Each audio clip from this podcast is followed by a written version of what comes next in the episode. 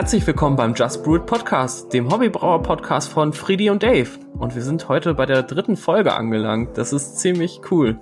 Und an dieser Stelle einmal liebe Grüße an die Ostsee, glaube ich, oder Paul? Richtig, genau. Ja, die dritte Folge, mega cool. Es geht Schlag auf Schlag. Und äh, ich bin eigentlich gerade im Urlaub. Aber was tut man nicht alles äh, für den für den Podcast, für den eigenen Podcast? Wird hier auch mal ähm, aus dem aus dem Ostsee-Bungalow gefunkt. Äh, runter Schön nochmal den Zuhörern äh, ein schlechtes Gewissen machen. Genau, genau. Und definitiv zu Ende hören, richtig. genau. Aber äh, meine andere Frage, waren wir schon mal so weit voneinander entfernt, Dave? Nee, gar nicht. Also nicht, wir ne? sind immer weit entfernt, aber, aber, aber natürlich jetzt nur ist es echt krass. Vom, von der Ostsee. Ja. Gefühlsmäßig sind wir immer nah beieinander. Gefühl, gefühlsmäßig sind wir extrem nah beieinander, das stimmt, ja. ja, ja erzähl mal, ist der Urlaub cool? Äh, ja, also wir hatten jetzt zwei tatsächlich recht trübe Tage. Aber wenn ich mhm. mir den, den, Rest, den Rest Deutschlands angeguckt habe, immer noch voll entspannt. Hat ein bisschen geregnet und heute war es jetzt auf einmal mega krass. Blauer Himmel, Sonnenschein, wir hatten so über 20 wow. Grad zum Teil und waren heute echt überwiegend am Strand und haben ein paar Bierchen äh, getrunken, meine Frau und ich. Die Kleine hat gespielt, wir haben Drachen steigen lassen, war richtig gut. Also ganz normal. Oder die Kleine hat Bierchen getrunken und ihr habt Drachen Ja, ja, genau. Ich, jetzt, ich muss jetzt aufpassen, dass ich es nicht falsch rum sage, genau. Deswegen schläft die jetzt so gut, ja. Hm, macht Sinn. ja, voll gut, ey. Wir haben auch wieder zu der letzten Folge super viel krasses Feedback bekommen. Auf jeden Fall vielen lieben Dank dafür. Wenn in Zukunft uns irgendwas zu der jetzigen Folge oder generell zu irgendwas, was euch mal einfach auf dem Herzen brennt, wir sind für euch da. Ähm, das wäre dann einmal die Info at Ja, immer ein offenes Ohr für euch. Genau, die Info at just-brood.de. Da könnt ihr uns gerne einfach eine E-Mail schreiben oder ansonsten auf den gängigen Portalen, Facebook und Instagram einfach eine Nachricht schreiben. Genau. Und ja, zu der letzten Folge haben wir tatsächlich wirklich viel Feedback bekommen. Zum einen ähm, hatten wir diese Urschleimumfrage gemacht, die sehr knapp ausgegangen ist, was mich ja. doch etwas gewundert hat, weil ich war nämlich, äh, ich kannte das gar nicht. Ja, es ging ja auch ein paar anderen noch so, aber es waren auch einige dabei, die gesagt haben, natürlich, selbstverständlich habe ich schon mal was vom Urschleim gehört. Es war, glaube ich, 45 für, für Ja und 55 Prozent für Nein. Also 45 Leute haben es gehört und 55 haben es nicht gehört vorher. Ja, du hast quasi genau. also gewonnen, wenn man so möchte, aber ja, es ist trotzdem sehr knapp gewesen. Aber ja, das stimmt. Es, es spiegelt ja ein bisschen ähm, die Häufigkeit, die im, im Duden genannt ist, wieder vom Urschleim. Ja, auf jeden Fall, ah. nämlich ein Balken, ne? Ein Balken, ja. Ich glaube, sie würden sogar noch weniger machen, aber es gibt nicht weniger als einen Balken. von fünf, ne? Ja, von fünf. Ja, okay. Das ist schon. schon wenig. Ja, das stimmt. Ja, und auch in der Facebook-Gruppe haben tatsächlich ein paar Leute unter dem Beitrag äh, was geschrieben, wo ich dann eben die Folge gepostet habe. Also der Sebastian Hocke, ich hoffe, ich darf hier die Namen eigentlich so vorlesen. Dürfen wir das? Schon, ne? Hm, wahrscheinlich. Okay. Ähm, es gibt erwachsene Anzeige, Menschen, die. Anzeige jetzt raus, Dave. Ehrlich, ey. es gibt erwachsene Menschen, die noch nie das Wort Urschleim gehört haben. Ich, ja, anscheinend. Also. Sehr gut. Genau. Ähm, schauen wir, was wir noch so haben. Dirk Headcamp will eine Kaffeetasse. Ja, das, äh, die gibt's ja auch jetzt in unserem Merch-Shop. Ja, kann, kann bestellt werden. Sogar also unterschiedliche, also, unterschiedliche Motive haben wir. Haben, hast du krass. das neue auch schon hochgeladen? Das ganz neue noch nicht, Dave. Es tut mir leid. Okay, alles gut. Dann, äh, ja, macht nichts. Du hast ja jetzt auch Urlaub. genau, kommt noch. Genau. Und Bernd Unger hat sich auch auf die Folge gemeldet. Warum? Ja, weiß ich nicht. Keine Ahnung. Vielleicht hat er da irgendwie so das ein oder andere Mal äh, seinen Namen gehört. Ich weiß es nicht. ja, und jetzt fragst du, ob du den Namen vorlesen darfst. Auch gut. Ja, stimmt. Jetzt musste ich mir über 80 Minuten euer Quatscher anhören, bis ich erwähnt wurde. Aber das Beste hebt man sich ja immer für den Schluss auf. Und David Shelby, wenn du mal wieder hier ausschlägst, dann kannst du dir sicher sein, dass ich dich ordentlich durch den Sand ziehe. da muss ich auch lachen, ey. Also der, der Ritterschlag, der Ritterschlag für uns, Bernd Unger, hat sich unseren Podcast angehört. Auf jeden Fall. Wir haben ihn das zwar war, ein bisschen äh, gezwungen, aber sehr gut. War auf jeden Fall lustig. Ja, genau. Und ansonsten, glaube ich, haben echt viele gesagt, dass die Folge super gut angenommen wurde, sehr interessant war. Wir haben auch wirklich viel, viel Information bewusst mit reingepackt. Ich denke, das wird in dieser Folge nicht anders sein. Wir versuchen die ein bisschen zu komprimieren heute, weil ich morgen ganz, ganz früh aufstehen muss und dann auch im Urlaub bin. Ja, aber mal schauen. Das kriegen wir schon. Wie ihr wisst, haben wir einen Sponsor, Hopfen und Meer, der Hobbybrauer Versand. Und wir wollen euch hin und wieder auch mal ein, ähm, ein Produkt vorstellen. Und zurzeit, was uns auch so ein bisschen so eine Herzensangelegenheit ist, beziehungsweise vom Dave auf jeden Fall, gibt es die mhm. Omega Yeast als ähm, ja, äh, Hopfen und Meer ist exklusiver Händler in Deutschland sogar. Also die gibt's nirgendwo anders hier zu kaufen. Der Dave hat sich da wirklich reingehangen, dass es die jetzt hier gibt. Und es sind sogar aktuell gerade einige davon schon ausverkauft. Die sind noch gar nicht so lange drin im Shop. Genau, Aber ihr kauft auch nach, Wochen. Ne? Ja, genau. genau. Also ich habe tatsächlich heute hatten wir wieder unsere Besprechung gehabt und ich habe dann Feedback gegeben, dass wir eben von den sieben Sorten haben wir nur noch vier, äh, beziehungsweise nur noch drei, Entschuldigung. Krass. Ähm, das nach irgendwie zehn Tagen oder so, also völlig heftig. Und ich habe auch diesmal ein paar mehr Hefen bestellt. Ich glaube, Latro hatten wir 25 Stück oder so. Äh, Hornidal 15. Ja, und wir werden jetzt nochmal bestellen, tatsächlich am Montag und dann sollte es innerhalb von, weiß nicht, ein, zwei Wochen wieder Nachschub geben von Omega. Ich muss auch echt sagen, ich habe richtig gute Erfahrungen mit den Omega-Hefen gemacht. Also ich habe bis jetzt mit äh, zwei verschiedenen habe ich gearbeitet. Mit der Jovaro habe ich jetzt zwei Biere gemacht. Einmal mit einem Kollegen zusammen einen Farmhouse Wheat Ale, weil es äh, tatsächlich ungekocht war und super verrückt irgendwie. Also war wirklich ziemlich, ziemlich spannend und ist ein echt cooles Bier geworden und tatsächlich näher dran an einem normalen klassischen Hefeweizen, als wir eigentlich anfangs dachten. Also es hat halt auch wirklich diese klassischen Banane, Nelke-Aromen, bisschen Bubblegum noch, total cool. Also für so Saisons, Farmhouse Ales, für belgische Biere perfekt. Für ein Witbier kann man die auch super gut nehmen. Und mit der Hothead habe ich jetzt mein Irish Red Ale vor knapp zwei Monaten vergoren. Und das ist auch einfach super, super lecker geworden. Ist auch am Ende schön klar gewesen und macht einfach total tolle, leichte, ja, Ester wie Honig und überreife Mango. Also wirklich ein sehr, sehr, sehr, sehr schöne Hefe auf jeden Fall.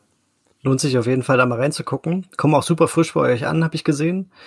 Mhm. Ähm, ich glaube, als ihr die reingestellt habt, waren die vier Tage alt, oder? Genau. Ja, das genau. war echt krass. Das, und äh, ich habe auch direkt zugeschlagen. Die Latra gab's bei mir und ich habe mir auch die Hornindal Quake bestellt und die steht schon im Kühlschrank und ich habe jetzt natürlich auch ein bisschen Zeit drüber nachzudenken, was ich so die, in den nächsten Tagen braue oder wenn ich wieder zurück bin, freue mich schon voll drauf und werde wahrscheinlich auch ähm, den einen oder anderen Sud jetzt mal aufteilen, um einfach zu sehen, ähm, wie verhält sich die Oslo gegenüber der Latra und vielleicht einer W3470 zum Beispiel. Oh ja. Ähm, um dann einfach mal zu sehen, okay, wie clean sind denn welche Häfen und was für, was für Biere kommen da raus. Da bin ich schon super gespannt und freue mich drauf. Das Schaut klingt auf jeden Fall gut. mal rein. Ja. ja, auf jeden Fall. Guckt mal rein.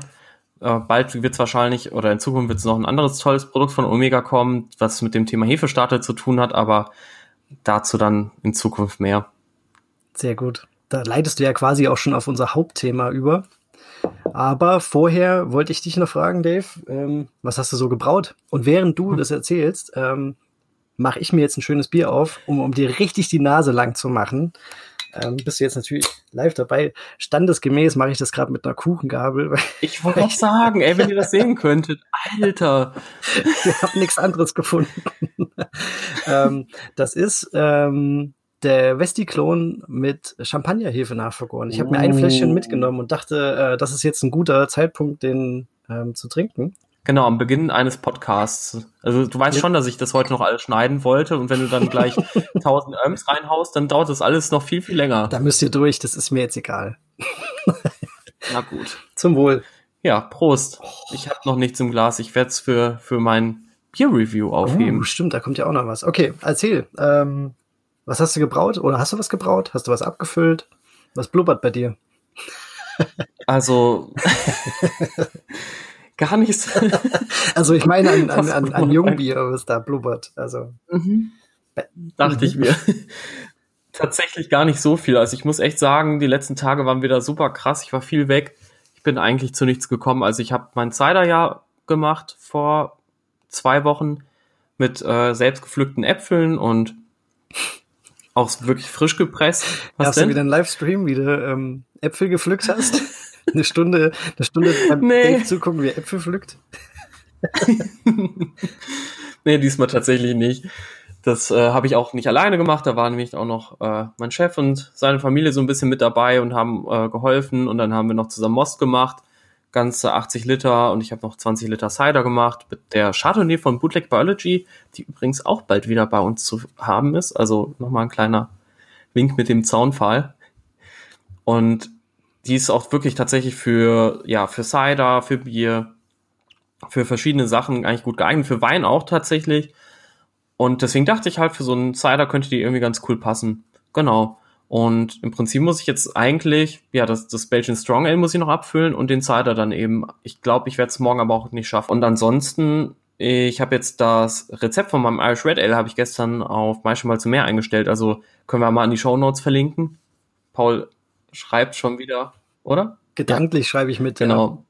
Man muss, man muss, man muss mal dazu sagen, dass das jetzt echt zu viel verlangt wäre, weil ähm, wir sind halt in einem kleinen Bungalow untergebracht und ähm, das hat halt Standard. Der, lügt, der hat eine riesen Villa da am, äh, an der Ostsee. Es, es, ist standardmäßig halt ohne äh, Tonaufnahmestudio ausgestattet. Und deswegen sitze ich ähm, halb im Schrank im, im Schlafzimmer, wenn man so möchte, und habe jetzt nicht noch einen Platz, ähm, hier gerade äh, Zettel und Stift zu, zurechtzulegen. Deswegen, ähm, ja, aber es wird in die Show Notes gepackt, ja, das kriegen wir auf jeden Fall hin. Klingt gut. Genau. Und ansonsten muss ich ehrlich sagen, ich habe schon ein paar Besuche wieder geplant. Ich habe aber nächste Woche ja, beziehungsweise ab morgen, also morgens letzter Tag, dann habe ich erst mal ein paar Tage Urlaub, muss dann einmal ins Ruhrgebiet fahren und bin am Wochenende nochmal in Regensburg bei einem sehr tollen Menschen. Mhm. Aber. Oh, der strahlt von links nach rechts über beide Ohren. Nein, aber genau, ähm, dann nach dem Wochenende wollte ich tatsächlich auch mal wieder ein bisschen was brauen. Das Imperial Stout, da wollte ich ein Partygeil-Batch draus machen. Also im Prinzip mit dem gleichen Treber nochmal ein zweites Bier machen, weil bei so Starkbieren mit, keine Ahnung, ich werde es mit 26 Plato einbrauen, das Black is Beautiful Imperial Stout, da dachte ich mir dann halt auch, ich habe paar Mal den Treber probiert und du hast halt richtig gemerkt, wie süß der noch war. Da war noch so viel Zucker drin. Und das dann jedes Mal wegzuschmeißen, finde ich eigentlich total doof. Deswegen dann nochmal ein Leichtbier machen. Dann mache ich ein Irish Dry Stout. Das werde ich dann mit der Imperial Darkness vergären. Das ist ja die Guinness-Hefe. Genau, und dann noch ein Teil davon dann mit Brett nochmal nachvergären in der Flasche. Oh. Also quasi ein, eine Würze, beziehungsweise nee, einmal Malz sozusagen, eine Malzschüttung macht dir drei verschiedene Biere, wenn man so will. Bei dir auf jeden Fall, ja. ja. Auf jeden Schauen Fall schöne Idee. Klingt gut. Genau, und bei dir? Ja, äh, dadurch, dass ich ja jetzt auch im Urlaub bin, habe ich im Prinzip nichts gebraut oder ge gemacht irgendwie, aber kurz bevor wir ich los oder wir losgefahren sind, habe ich noch den Orval-Klon in ein äh, extra Gärfass geschlaucht, ähm, um ihn mit Brett zu impfen.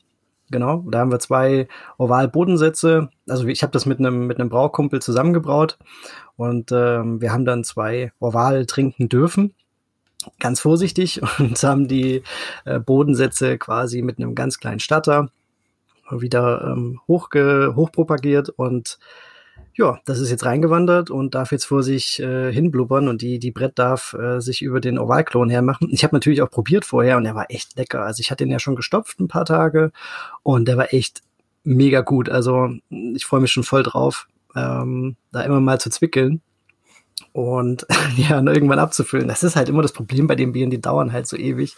Mhm. Und ich bin halt, ich bin halt wirklich ungeduldig. Also das ist echt krass. Aber Kenn ich. Ja, es ist, es ist genug da und da kann man auch mal so ein bisschen Angels Share gibt's ja immer. und, ich wusste nicht, genau. dass es genau. den bei Bier gibt, aber interessant. Ja, doch, doch. Bei mir, bei mir im Keller auf jeden Fall. Ganz komisch. Fehlt immer am Ende ein, ein Eckchen. Genau.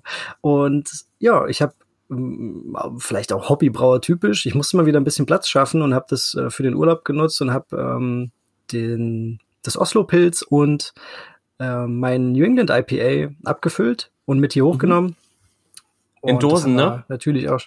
In Dosen und das, äh, das Pilz habe ich tatsächlich mit Gegendruck in Flaschen gefüllt, weil ich irgendwie Lust hatte. also ich weiß auch nicht. Ich hatte einfach Bock. Ähm, und Richtig, genau. Und, und das mal wieder so richtig ploppen zu lassen, war gut.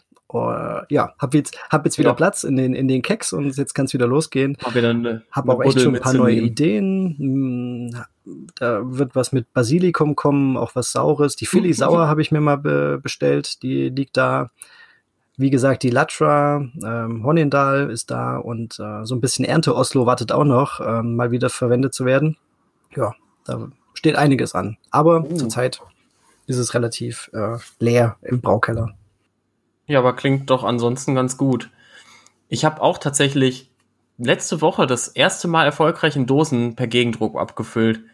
Das hat wirklich gut funktioniert. Ja, mit dem, ähm, wie heißt das Teil? Tap Cooler, Counter Pressure, Can Filler. Ja, mhm. genau. Ich fülle ja nicht Und mit Gegendruck, mit aber. Ah, okay. Ja, also ich fülle ja äh, Biergun-Style ab muss man mhm. halt das Bier schön kalt machen, ähm, den genau. Druck vorher vom, vom Cake runterlassen und ach so, das war auch so eine, irgendwo hatte ich die eine Rückmeldung bekommen, dass wir sowas vielleicht auch mal machen könnten. Ähm, eine Folge zu Kegging oder Gegendruck abfüllen, alles sowas, was das vielleicht anbetrifft. Wäre, glaube ich, auch eine ganz gute Idee. Fällt mir gerade ein. Nur, dass wir es mal so ähm, im Hinterkopf behalten. Ja, voll gut. Nee, gerne. Das mhm. klingt auf jeden Fall richtig gut. Ich sag mal, du hast ja auch wirklich viel Erfahrung. Ich bin ja noch so ein bisschen am Anfang, was das angeht, aber auch habe ja jetzt auch erste Erfolge so verzeichnen können, was mich super gefreut hat, weil ich äh, letztes Wochenende ja auch in Regensburg war und da halt auch ein bisschen Dosenbier mitgenommen habe. Dieses Dosenbier, ja, nicht schlecht. Was war da drin eigentlich? Ich hatte das Hibiscus Farmhouse Ale hatte ich jetzt noch, da hatte ich noch ein paar Liter im Keck. Ich dachte, das waren eigentlich zehn, es waren wahrscheinlich doch nur irgendwie so sechs oder so. Ähm, genau, und das habe ich dann tatsächlich in Dosen abgefüllt. Und noch das Münchner Dunkel hatte ich auch noch so einen kleinen Rest von drei, vier Litern oder so. Aber ich habe immer noch ein ganzes Keck voll und das wird wahrscheinlich bald bei einer Party draufgehen. Aber auch und das geil. ist auch mittlerweile. Münchner das Dunkel. Das ist mittlerweile auch richtig schön. Münchner Dunkel aus der Dose ist natürlich auch, habe ich so auch noch nicht gehört. Ja, das ist auch mal was anderes. Das ist richtig craftig, ey. Aber hallo. Klassisches Aber Münchner so aus der Dose. Mal, genau, und uncraftig erstmal fünf Monate gelagert. ja, aber. Aber es ist blank. Ich wollte gerade sagen, so es tut ein dem, schönes Bier. Es tut dem Bier ja gut. Voll. Ja. Ist auch sehr lecker geworden. Sehr, sehr geiles Bier. Echt pures Brotaroma. Voll geil. So Nur mit Kombirast. So soll es sein. 100% Münchner Malz 2 von Bindewald. Und zwei Minuten gekocht? Oder wie lange hast du gemacht? ah, ich glaube sogar da tatsächlich eine Stunde. Oh. Ich weiß es nicht mehr. Das war mein Geburtstagssud. Also am, am 2. April habe ich den gebraut und am 3. hatte ich Geburtstag. Und dann dachte ich nochmal so, ja, machst du nochmal ein schönes Bierchen für, ein, für das also, Jahr. Ich dachte, ich dachte, du hast am 2. gebraut und am 3. hast es dann getrunken. Ja, Quaik, natürlich. Ja. Das war schon wieder leicht drüber, ne? Am nächsten Tag. Ja, das war schon, ich wollte gerade sagen, das hätte man halt auch eigentlich erst an dem Morgen einbrauchen können, da wäre es wahrscheinlich besser gewesen. genau, wäre es frischer rübergekommen, ja. Nein, okay. das war ein normales Bier. Ja, Dave, ich habe gehört, du hast Bier zugesandt bekommen für unsere Bier-Review. Oh ja. Ich bin schon mega gespannt, weil das letzte Mal habe ich ja mein Glück versucht und ich sehe schon, du hast die Flasche in der Hand und bist schon auch schon ziemlich gespannt, was es wahrscheinlich ist, oder? Erzähl mal ein bisschen. Ja, voll. Also es ist eine Flasche, 03. Gut, es hätte ja eine Dose sein können. Das weiß, also heutzutage ist ja alles möglich. Also wirklich, da ist alles, alles möglich. Ich meine, jetzt mal ohne, ohne Scheiß. Also vor ein paar Jahren, da war, da war man froh, wenn man überhaupt irgendwie was abfüllen konnte in Flaschen und jetzt Dosen und Gegendruck und wir sind ja teilweise besser ausgestattet als so manche Nanobrauerei. Ja, das stimmt. Also wirklich. Und was mir bei der Flasche direkt aufgefallen ist, also ich weiß nicht, ob du das jetzt hier so sehen kannst, die ist ziemlich gut gefüllt. Mhm. Also die ist bestimmt auch mit Gegendruck abgefüllt. Hast du einen Bodensatz? Sieht man das? Aber wobei tatsächlich da oben ist ein Bodensatz. Ich weiß nicht warum. Vielleicht war die am Anfang irgendwie falsch rum gelagert, die Flasche. Okay. Also tatsächlich ist hier oben doch ein bisschen Hefe, aber die ist wirklich gut voll. Also gut ab. Das ist schon mal, schon mal sehr gut. Beim Abfüllen immer schön die Flaschen voll machen. Dann habt ihr eigentlich schon sehr, sehr, sehr viel gegen Oxidation getan. Meine Erfahrung zumindest. Mhm. So, ich mach mal auf. Mhm. Zwischen es auch, sehr schön. Und kein Gushing, was mich sehr freut, weil sonst mhm. hätte ich jetzt äh, ein Problem gehabt und wäre nass im Schritt. Wahrscheinlich nicht nur im Schritt, aber. Aber auch, ja. Aber auch. Das läuft ja butterweich ins Glas. Voll. So. Das sieht doch wunderschön aus. Ein Träumchen. Ich bin gespannt. Boah. Also volle Kanne so Zitrus und irgendwie sowas Grasiges. Ich hatte erst, erst tatsächlich so vom, vom Zitrusaroma gedacht, das könnte so irgendwie so eins meiner früheren Weizenbiere sein, weil die haben nämlich auch so eine leichte Zitrusnote vom Mandarina gehabt. Ah, okay. Aber meinst du, ist es gestopft? Ist schon sehr präsent, das Aroma, tatsächlich. Also ich würde sagen, mindestens mit einer ordentlichen Whirlpool-Hopfung, Hopstand oder sowas, oder eben mit einem großzügigen Dry Hop. Ja, dann Und von der Farbe ist es- Ach so, oh. Ja, ich wollte es noch mal ganz kurz, also noch mal so von der Farbe beschreiben. Es ist eher so, ja, so goldgelb würde ich jetzt mal schätzen. Ähm, Schaum super, bleibt sehr lange auf dem Bier, total feinporig, weißer, also weiße Farbe vom Schaum. Ich nehme jetzt einfach mal einen Schluck, ne? Prost an Ja, euch. Prost, gönn dir. Mhm. Könnte, also super, super feine Kohlensäure, also das ist echt, also wirklich sehr, sehr schön eingebunden, die Kohlensäure. Das merkt man, das Bier hat auf jeden Fall schon die Reifung hinter sich, denke ich. Ja, mh, relativ schlank, Mhm. eine bittere, die ja ganz kleines bisschen nachhängt, aber nicht, nicht sehr unangenehm dabei ist. Was würdest du sagen, was ist das für ein Bier? Hm. Oder was für ein Stil? Mhm. Ist echt nicht leicht. Ich würde sagen, irgendwie auch so Richtung Pale Ale. Mhm. Du hast die Auflösung, ne? Weil ich hab sie nicht. Ja, ich, ich mach's mal auf. Also ich sage jetzt auch Pale Ale. Mh, Stammwürze würde ich jetzt sagen, ich, ich versuche mal so ein bisschen ins Blaue Ja, zu raten. Genau. Also Stammwürze würde ich jetzt so sagen, um die 13 Plato, vielleicht plus minus eins. Hopfen ist bestimmt irgendwie sowas wie Citra, würde ich sagen, Citra oder Cascade. Hefe, boah, gar keine Ahnung. US 05. Sehr, sehr neutral. Ja, hätte ich jetzt auch gesagt, ja. Wahrscheinlich Chico. Nee, ehrlich. Also das wäre jetzt, ich hätte jetzt gesagt, sondern genau, und Alkohol, denke ich mal, wird's auch so um die Wird's auch haben. Prozent haben. Achso, okay. Ja. Mein Gott. Du bist aber heute, du hast heute einen Peter Lustig gefrühstückt, ne? Ja, ich, ja, es liegt vielleicht auch daran, dass ich schon das halbe Glas von dem Vesti-Klon weg hab. Hm, Oh ja, stimmt. Hm, schmeckt gut. Okay, äh, Erzähl. ich lese mal vor. Wer, wer Hallo Paul, überhaupt? hallo Dave. Ja, genau. Ich hoffe, es steht hier. Äh, Michael hat's geschrieben. Michael. Gut. Michael, Michael. Grüß dich, Michael. Ich, ich lese jetzt einfach mal kurz diesen Brief vor. Hallo Paul, hallo Dave. Ich habe mir euren ersten Podcast angehört. Den fand ich schon super und ich freue mich auf viele weitere informative Podcasts. Die Rubrik Blindverkostung finde ich spannend, deswegen möchte ich gerne mit meinem Bier teilnehmen. Ihr habt gerade meinen Summer Session Pale Ale genossen. Rezept liegt bei. Natürlich, also schon mal check. Ach so, das ist dann tatsächlich, ah, das ist jetzt, okay, dann hat er zwei Flaschen geschickt. Dann musst du die andere einfach mal so probieren. Ja, das ist halt das in, Schwierige. in, in einer nächsten Folge. Ja. Und ja, Irgendwann werden wir uns auch mal zusammen, ähm, also richtig treffen, in, in, in echt. genau. Und dann können wir auch mal zusammen solche Biere dann verkosten und für diese Rubrik aufnehmen. Ich wünsche mir eine ehrliche, konstruktive Kritik. Ich brauche seit einem knappen Jahr begonnen, begonnen mit einem Einkocher, mittlerweile eine Anlage mit Gasheizer und einem 70 Liter Topf und selbstgebauten Impeller-Rührwerk. Wow, das ist krass. Karbonisierung und Reifung im 50 Liter Keck mit anschließender Gegendruckabfüllung in 03er Longnecks. Mhm. Mein Gott. Die hast du ja, also diese, diese fein, feinperlige Kohlensäure hast du ja rausgeschmeckt. Voll. Das war wirklich, also das so, so fein eingebunden, das habe ich selten bei einem Bier. Also das, das hat meine meistens auch nicht. Und der Ge- Gegendruckabfüller läuft auch richtig gut, weil die Flasche war sehr voll. Mhm, genau, wollte ich gerade sagen, die war wirklich schön gefüllt. Ich freue mich auf eine Rückmeldung. Schöne Grüße, Michael. Cool. Also ich äh, scha schaue mir jetzt mal ganz kurz das Rezept an. Mal gucken. Summer Session 2.0. Äh, Stammwürze 13 Plato. Alkohol 5%. Beziehungsweise nee, 4,7. Ähm, bittere 24 Bittereinheiten. Okay, hätte ich jetzt tatsächlich, na, hätte ich jetzt schon ein bisschen mehr eingeschätzt. Also so vom Geschmack. Und was haben wir denn sonst noch hier? Schüttung, Malz 75%, 5% Karamünch. Ja, es ist nicht ganz, ganz, ganz hell, aber halt auch nicht super dunkel.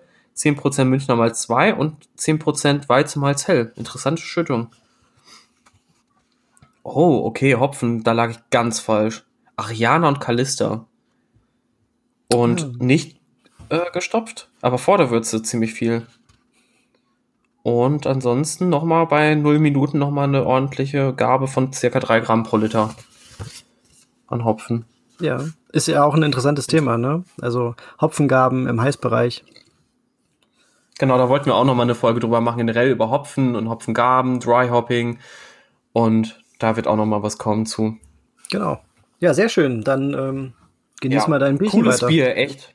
Also super, also insgesamt nochmal super hohe Drinkability, echt süffig, schmeckt sehr frisch, also keine Zeichen von Oxidation und äh, ich weiß nicht, ob du das jetzt hier im Glas so ein bisschen sehen kannst, also Mhm. ein super schönes Lacing, also dass einfach die der Schaum so ein bisschen am Glasrand kleben bleibt und tatsächlich auch immer noch, also ich habe immer noch, immer noch seit, drauf, ja.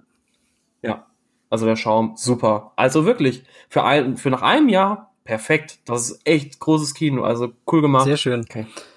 Dann- nee, wirklich, ich finde find's, find's Ja, richtig gut, ey. Ich glaub's dir.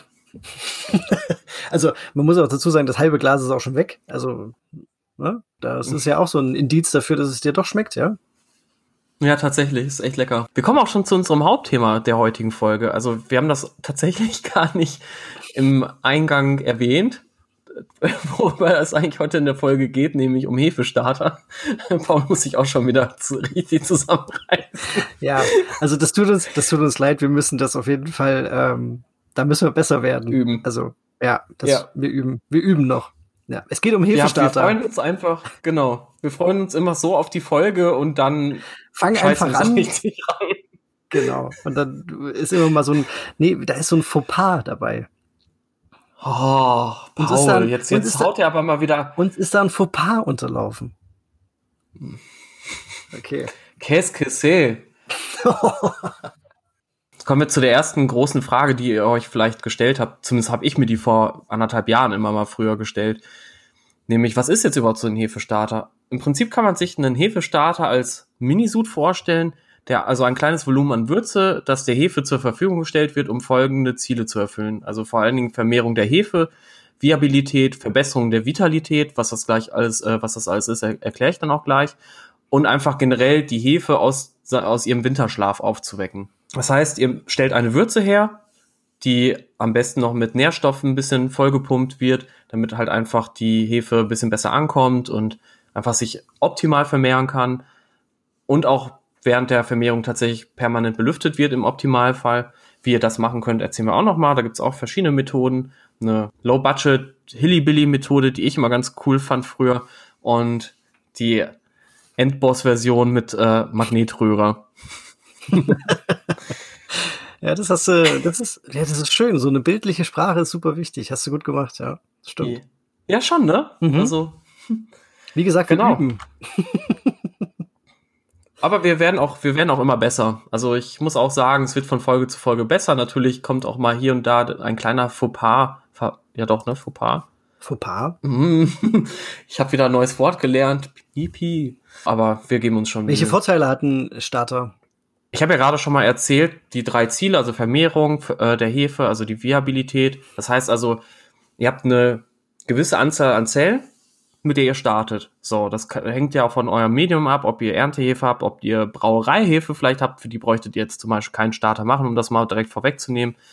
Oder wenn ihr zum Beispiel, ich weiß es nicht, getrocknete Quarkflakes bekommt von einem Kumpel. Da fangt ihr ja meistens mit einer gewissen Menge an Hefe an und wollt die irgendwie vermehren. So, das ist das eine.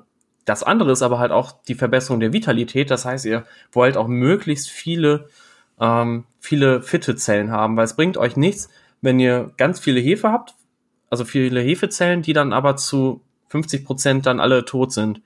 Da habt ihr dann halt auch tatsächlich nichts von. Oder wenn zum Beispiel die, die äh, Tochter- und Mutterzellen alle so ein bisschen beschädigt sind, weil die Zellwände sich nicht durch Sauerstoffmangel nicht richtig aufbauen konnten.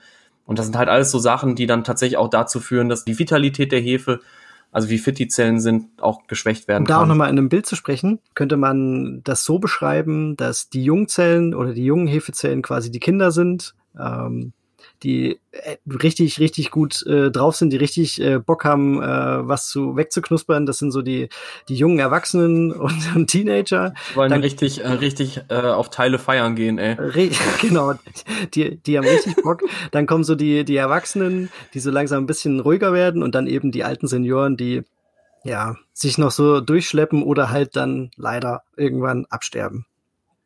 Und wir wollen genau. halt die, die Kinder und die, und die jungen Erwachsenen haben.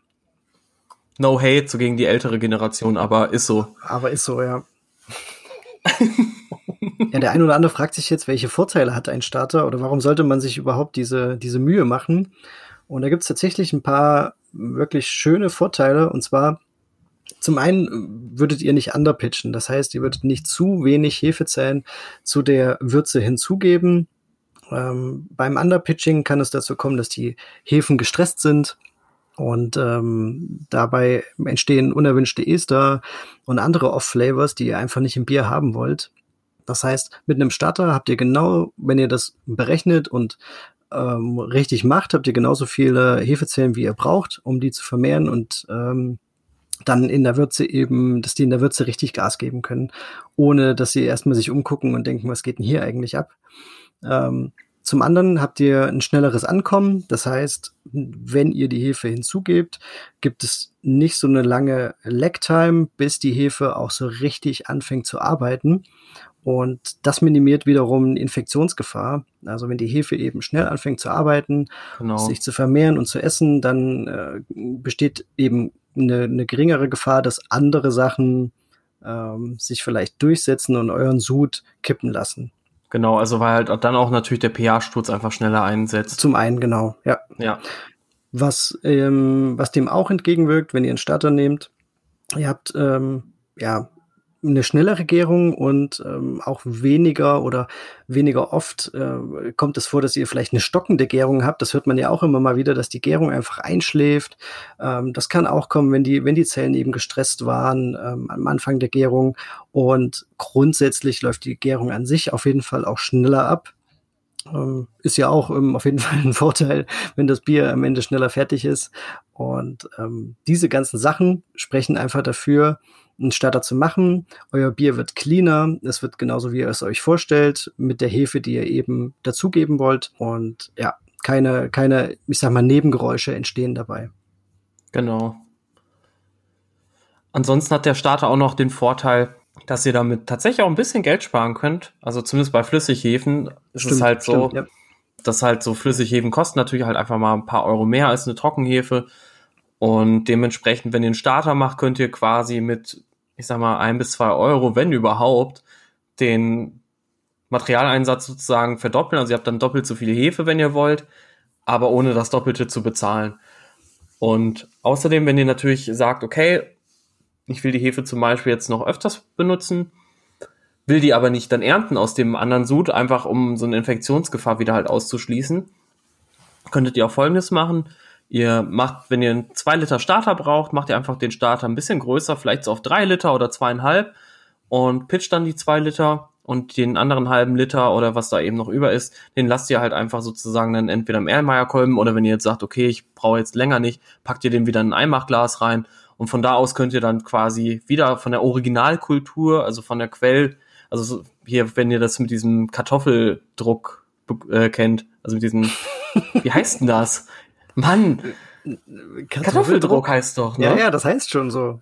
Genau. Da hat man ja dann auch immer die Kartoffel und ihr habt dann halt immer noch die Kartoffel. Die, die andere Seite meinst du? Nee, die andere Seite ist ja dann, das sind ja dann die Sude, wo man denn den Starter mitmacht. Ach so, okay, du hast immer die Kartoffel. Du hast immer die Kartoffel. Das ist ja okay. die, die, die Quellkultur, genau. Okay. Ja, oder ihr wollt zum Beispiel oder habt vor, ähm, vielleicht ähm, eure Hefen auch einzulagern, eine, eine kleine Hefebank ähm, euch äh, anzulegen. Ich mache das zum Beispiel mit Kochsalzlösung, also NaCl, und mache es dann so, dass ich mit einer Spritze die, die Flüssighefe kurz einsteche, den Beutel einsteche und mir da zehn oder vielleicht sogar ein bisschen mehr Milliliter rausnehme und das direkt auf Kochsalzlösung packe und danach den Starter mache. So habt ihr quasi auch immer die Originalkultur eingelagert und könnt dann damit wiederum äh, neue Starter machen.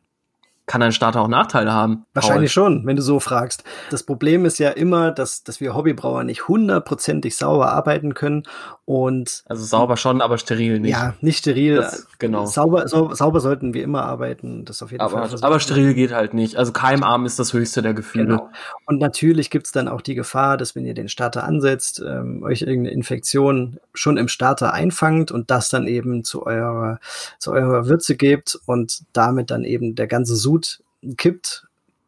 Und außerdem muss man natürlich auch so einen Starter, je nachdem mit welchem Medium ihr arbeitet, also ob Erntehefe, wie alt die Erntehefe ist und wie viel Hefe ihr habt, müsst ihr halt auch gegebenenfalls den Starter einfach schon ein bisschen einplanen, also schon ein paar Tage vorher machen. Es gibt ja auch die Möglichkeit, einen mehrstufigen Starter zu machen. Und manchmal ist der auch eben wirklich erforderlich, weil wenn ihr, ihr müsst euch das auch so vorstellen, wenn ihr jetzt, es war jetzt schon ein bisschen vor, vorhergegriffen, wenn ihr jetzt eine Schafswiese habt mit drei Schafen und die ist riesengroß, da ist super viel Gras, dann brauchen die Schafe super lange, bis das ganze Gras gefressen ist. So. Und das dauert halt einfach. Aber wenn ihr dann natürlich sagt, ihr habt ähm, eine viel kleinere Wiese, wo die gleichen Schafe draufstehen, dann haben sie den, Sta die, den Starter, die äh, Wiese natürlich viel schneller gefressen. So, und das ist, so könnt ihr das mit euch mit Hefe halt auch und, und, und Pitch Rate ungefähr vorstellen. Wenn ihr zu wenig Schafe habt, in zu, auf einer zu großen Wiese, dann brauchen die Schafe einfach viel zu lange, um die, um die Wiese halt aufzuessen. Und das ist mit der Hefe genauso. Wenn ihr zu wenig Hefe dann pitcht in einen zu kleinen Start, in einen zu großen Starter oder halt einfach eine zu große Menge an Würze, braucht das Ganze einfach viel zu lange, um sich zu vermehren, weil halt einfach ein Überangebot da ist. Deswegen zu klein ist halt auch nicht gut, weil wenn ihr dann eine zu kleine Wiese habt, dann können die Schafe sich nicht vermehren, weil die halt nicht so viel Nahrung zur Verfügung haben. Also ihr merkt schon, man kann auch äh, sehr bunte Beispiele mit so Bierbrauen und Schafen und was hatten wir noch alles heute? Das ist schon Jetzt wieder. Auch. Also heute ist schon ein paar Schafe aus dem Hut, ja. Echt? Also man muss auch dazu sagen, es ist nicht alles abgesprochen. Die Schafe haben mich jetzt auch ein bisschen überrascht. Aber ja. Aber also ich mag Schafe, ich finde die voll süß. Ist auch super. Wir laufen hier oben auch immer, wenn wir zum Meer gehen, an einer, an einer Schafsweide vorbei. Oh. Super, Super, sind, super süß. Und die, die haben immer so flauschig. Ja, sind sie. Und, und die haben zum Beispiel mega viel Gras, äh, was sie fressen können. Und ähm, denen geht's gut. Aber nein, das Bild ist natürlich richtig. Ähm, wir gehen später auch nochmal drauf ein gleich. Ähm, es sollte der Starter beziehungsweise der ähm, die Würze sollte immer zu der Anzahl der, der Hefezellen passen. Zu der Anzahl ähm, der Schafen. Also das, das, ich habe es nämlich auch gerade schon sagen. Ja, ich habe es gesehen. Ja. Ähm, warum das so ist und äh, ein bisschen detaillierter machen wir gleich auf jeden Fall. Aber äh, was der Dave ja meinte, ist der Nachteil eben, dass man so ein bisschen planen muss. Ich finde, äh, ja, man muss, man kann jetzt nicht ganz spontan brauen, wenn man äh, gleichzeitig einen, einen, einen mehrstufigen Starter machen möchte. Aber das Schöne daran ist, dass ähm, so geht's mir immer dass man eben schon mal so, ein, so ein Minisud ansetzt und sich so ein bisschen auf den, auf den Brautag vorbereitet und auch dadurch so ein bisschen die Vorfreude steigt, weil man macht schon was für das Bier, was man dann vielleicht, vielleicht fängt man dann schon am Dienstag oder so an und am Samstag wird gebraut. Finde ich immer ganz schön äh, und steigert so bei mir auf jeden Fall die Vorfreude auf den Brautag, auf den eigentlichen. Mhm. Verstehe ich. Ja, macht auf jeden Fall Spaß. Deswegen, es muss nicht unbedingt ein Nachteil sein, aber man, natürlich ist man nicht mehr ganz so flexibel. Ja, tatsächlich machen auch Hefehersteller das so ähnlich. Also wenn ihr zum Beispiel mal bei Imperial Yeast guckt, die haben auch, da gibt's ein tolles Video, das packen wir auch mal mit in die Show Notes von Chop and Brew. Der war nämlich mal zu Gast bei Imperial Yeast und hat sich das mal angeguckt, wie die arbeiten. Das sieht erstmal aus wie eine ganz normale Brauerei tatsächlich. Aber mit dem Unterschied, dass die Würzekessel tatsächlich unter Druck, ja, äh, also die Würze halt unter Druck gekocht wird um einfach die Würze so keimarm wie möglich halt hinzukriegen. Also die ist schon quasi fast, also nicht autoklaviert, aber fast, kann man sagen. Und das ist nämlich halt auch so, also dass eben unterschiedlich große Sute gebraut werden und die Würze mit Nährstoffen nochmal beimpft wird, damit wirklich die Hefe unter bestmöglichen Bedingungen vermehrt werden kann. Und der Unterschied ist da halt eben wieder zu einer Brauerei, dass einfach die, äh, die Tanks tatsächlich belüftet werden ständig, also mit, mit Sauerstoff, mit reinem Sauerstoff und das CO2, was dabei entsteht, äh, abtransportiert wird. Und das ist halt auch nochmal so, dass bei einer Brauerei natürlich da eher ähm, beim Brauen von Bier wirklich die sensorischen Aspekte sehr, sehr wichtig sind. Aber beim, beim Starter, also wenn, oder zum Beispiel jetzt halt auch, wenn Imperial liest oder sonst ein anderes Hefelabor Hefe vermehrt, das ganz irrelevant ist. Also ihr könnt auch das Bier, was die da brauen bei Imperial Yeast oder bei jedem anderen Hefelabor, das kann man eigentlich nicht trinken, weil das halt im Prinzip oxidiertes Bier ist, weil der, weil die Würze ja die ganze Zeit belüftet wird, beziehungsweise äh, der Sud und dadurch halt einfach das Ganze ja mehr, also die Hefe sich mehr vermehren kann und mehr Vermehrung führt ja auch immer zu mehr Nebenprodukten, äh, also gerne Nebenprodukten und dementsprechend schmeckt das Ganze halt einfach echt scheiße. Ist, ist ja auch, aber auch nicht das Ziel, ne? Ihr, genau, eben, das, ja. das hatte ich ja gesagt. Also das ist halt einfach echt, bei, bei der, beim Hefelabor ist es wichtig, dass einfach die Hefe sich so bestmöglich vermehren kann. Und bei einer Brauerei will man ein, am besten gar keine Vermehrung mehr der Hefe. Also die soll eigentlich im Sud, wenn sie da sozusagen ist, am besten ja schon in optimaler Zellzahl vorliegen. Ich mache mir Vollgas jetzt mal, geben. Genau und Vollgas geben. Ich mache mir jetzt tatsächlich mal ähm, ein Imperial Stout auf, weil mein Bier ist nämlich leer gerade gewesen, was der Michael mir zugeschickt hat. Und das Imperial Stout ist auch von einem richtig guten Freund von mir aus Langargen, dem Hannes. Also ganz liebe Grüße. Ich trink's heute endlich mal. Also falls du reinhörst, aber ich denke schon. genau. Und jetzt nicht erschrecken, es macht einmal plopp. Oder zisch. Ja, und jetzt würden wir, glaube ich, auch schon wieder zum, zum nächsten Kapitel kommen. Kapitel, ja, sehr schön. Okay. Kapitel ist gut, ne? Mhm. Ähm, ich blätter mal um. ja. Die der kam jetzt unerwartet. ja, der kam auch zu flach, egal. Wann mache ich einen Starter? Also im Prinzip, oder ganz einfach gesagt, ist, wenn, wenn zu wenig Hefe vorhanden ist. Es gibt so eine, so eine Faustformel. Ihr habt einen Beutel Flüssighefe euch gekauft, wollt 20 Liter brauen, beziehungsweise damit vergären und habt ein Bier gebraut mit 12 bis 13 Grad Plato. Die Flüssighefe ist recht frisch dann ist das kein Problem. Dann könnt ihr im Prinzip die Flüssighefe direkt pitchen.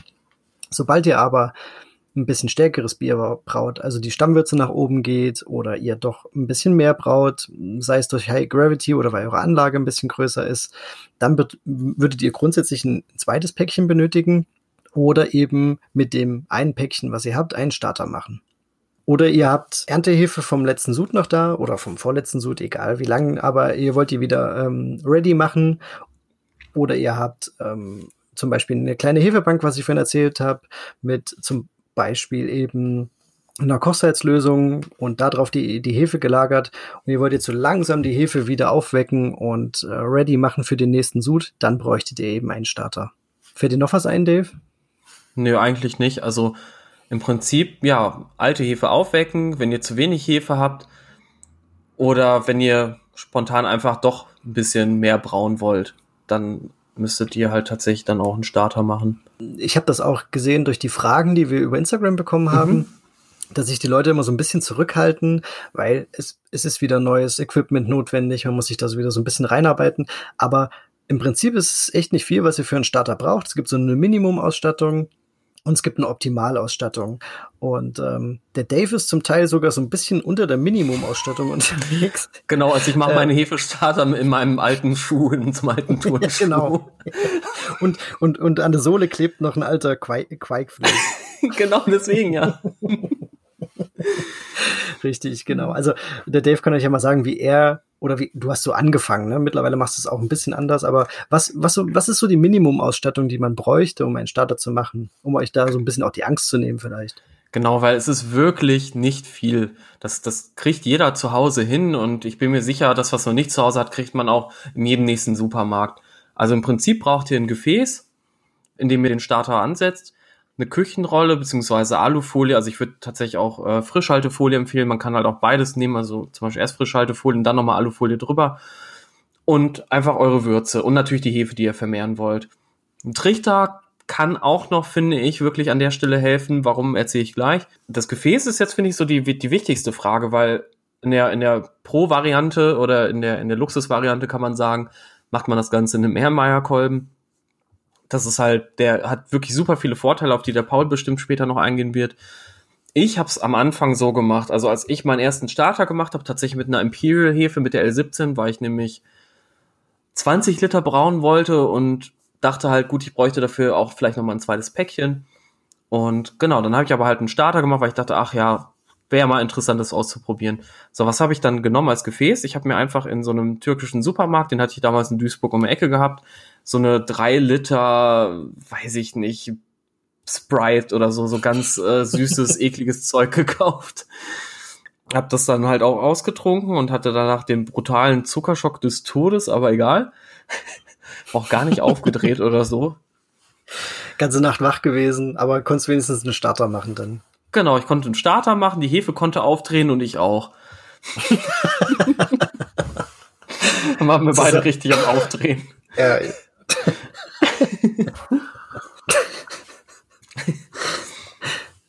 Aber weißt du was? Äh, trotz, trotz dessen, dass ich dich nicht sehe, ist es auf jeden Fall witzig. Also, ja. Mhm, ist echt gut, ja. Das freut also mich du, auf jeden Fall. Du, du, du und die Hefe, ihr habt eine fette Party geschmissen und dann? Genau. also, aber vorher muss ich ja natürlich erstmal die Flasche nochmal mit einem Oxyreiniger nochmal ein bisschen sauber machen, den Deckel auch.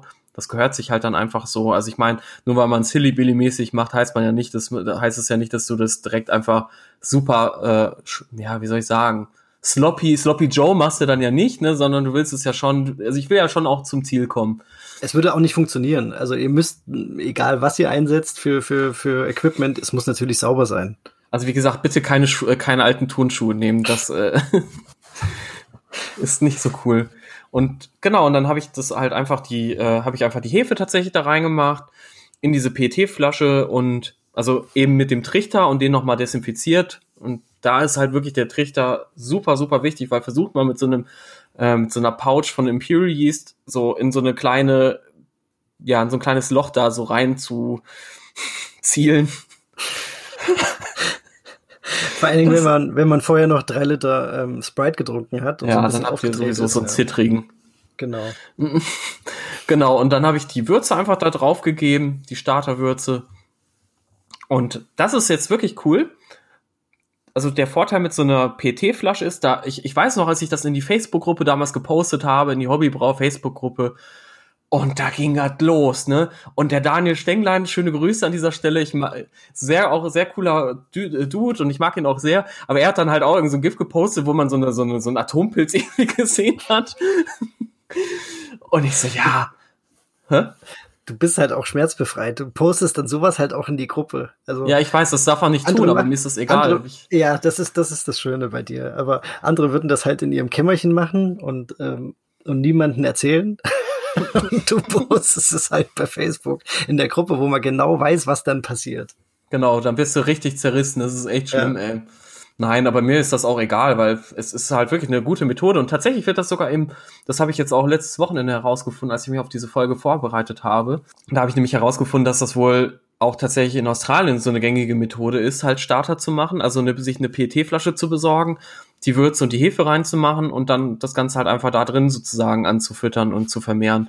Der Vorteil ist nämlich da. Also der eine Vorteil ist, ihr könnt den Starter wirklich super leicht mitnehmen. Also ich habe, als ich diesen Starter angesetzt habe, bin ich damals noch nach Düsseldorf gefahren und war noch was essen und ich habe den Starter immer so ein bisschen mitgenommen, ein bisschen geshaked und äh, das ist nämlich und das ist ja so so lieb habe ich meine Hefe, Paul. So lieb. Wie so, wie so ein Haustier. So eine, ja, so eine, Le so eine Leine so. dran und dann mit zum Essen genommen und unter den Tisch Ehrlich. musste, oder?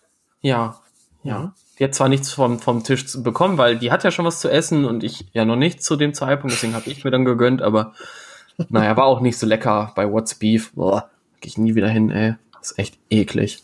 Boah, dürfen wir das sagen? Dürfen wir das sagen? Schon. Keine Ahnung, ey. Du haust es halt raus. Egal. Werbung, da Marken, Markennennung oder so. Ach nee, das ja, muss man ja auch nicht mehr, ne? Das ist ja echt negative Werbung. also, also das, ist, das ist wirklich. Also, ich weiß nicht, ich war da vor ganz vielen Jahren schon mal, hab einen Milchshake getrunken, der war ziemlich geil. Und dann war ich da vor zwei Jahren, nee, letztes Jahr war ich dann da wieder und Alter, das kannst du nicht essen. Das ist eklig. Okay, aber die haben bestimmt auch sehr gute Gerichte auf ihrer Karte. Nee.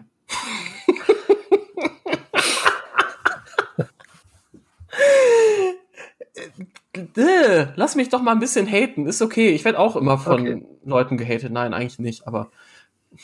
Okay, aber von Daniel Stenglein wurde ich tatsächlich damals gehatet, weil ähm, die, die, die Kritik war ja dann so ein bisschen, okay, das Ding könnte ja platzen. Ja, kann. wenn man es nicht, äh, wenn man es nicht richtig machen, wenn man sich dumm anstellt. Aber was ich halt einfach mache, ist, ich schüttel, also das ist nämlich wirklich der große Vorteil an diesen, an diesen PET-Flaschen. Ihr könnt die schütteln, vor allem wenn ihr noch ein bisschen Luftraum, also ein bisschen Kopfraum einfach lässt und ihr damit die Würze richtig, richtig, richtig gut belüften. So, ihr müsst dann halt einfach nach, also erst Deckel zumachen, schütteln, schütteln, schütteln und dann Deckel wieder auf. Und dann könnt ihr quasi so ein bisschen so die Luft einfach rausdrücken. Äh, also ihr kennt das ja, wenn ihr so eine PT-Flasche zusammendrückt, geht ja so ein bisschen so die Luft raus. Und in dem Fall entweicht das CO2, das Kohlenstoffdioxid, was ja während der Gärung entsteht. Und das ist ja auch tatsächlich ein Zellgift, wenn es in zu hohen Konzentrationen ist für die Hefe. Und deswegen kann die sich dann irgendwann nicht, nicht mehr so gut vermehren. Und deswegen solltet ihr halt einfach dann quasi das CO2, was dann während der ja, Vermehrung entsteht, einfach wieder rauslassen. Und wenn ihr dann das Ganze gemacht habt, dann einfach wieder den Deckel nicht zuschrauben, nicht komplett zuschrauben, niemals komplett zuschrauben, niemals, niemals, niemals, außer beim Schütteln. Einfach nur so ein bisschen so vielleicht eine Umdrehung, wenn überhaupt, dann kann nämlich immer noch so ein bisschen CO2 entweichen, ihr seid auf der, der sicheren Seite.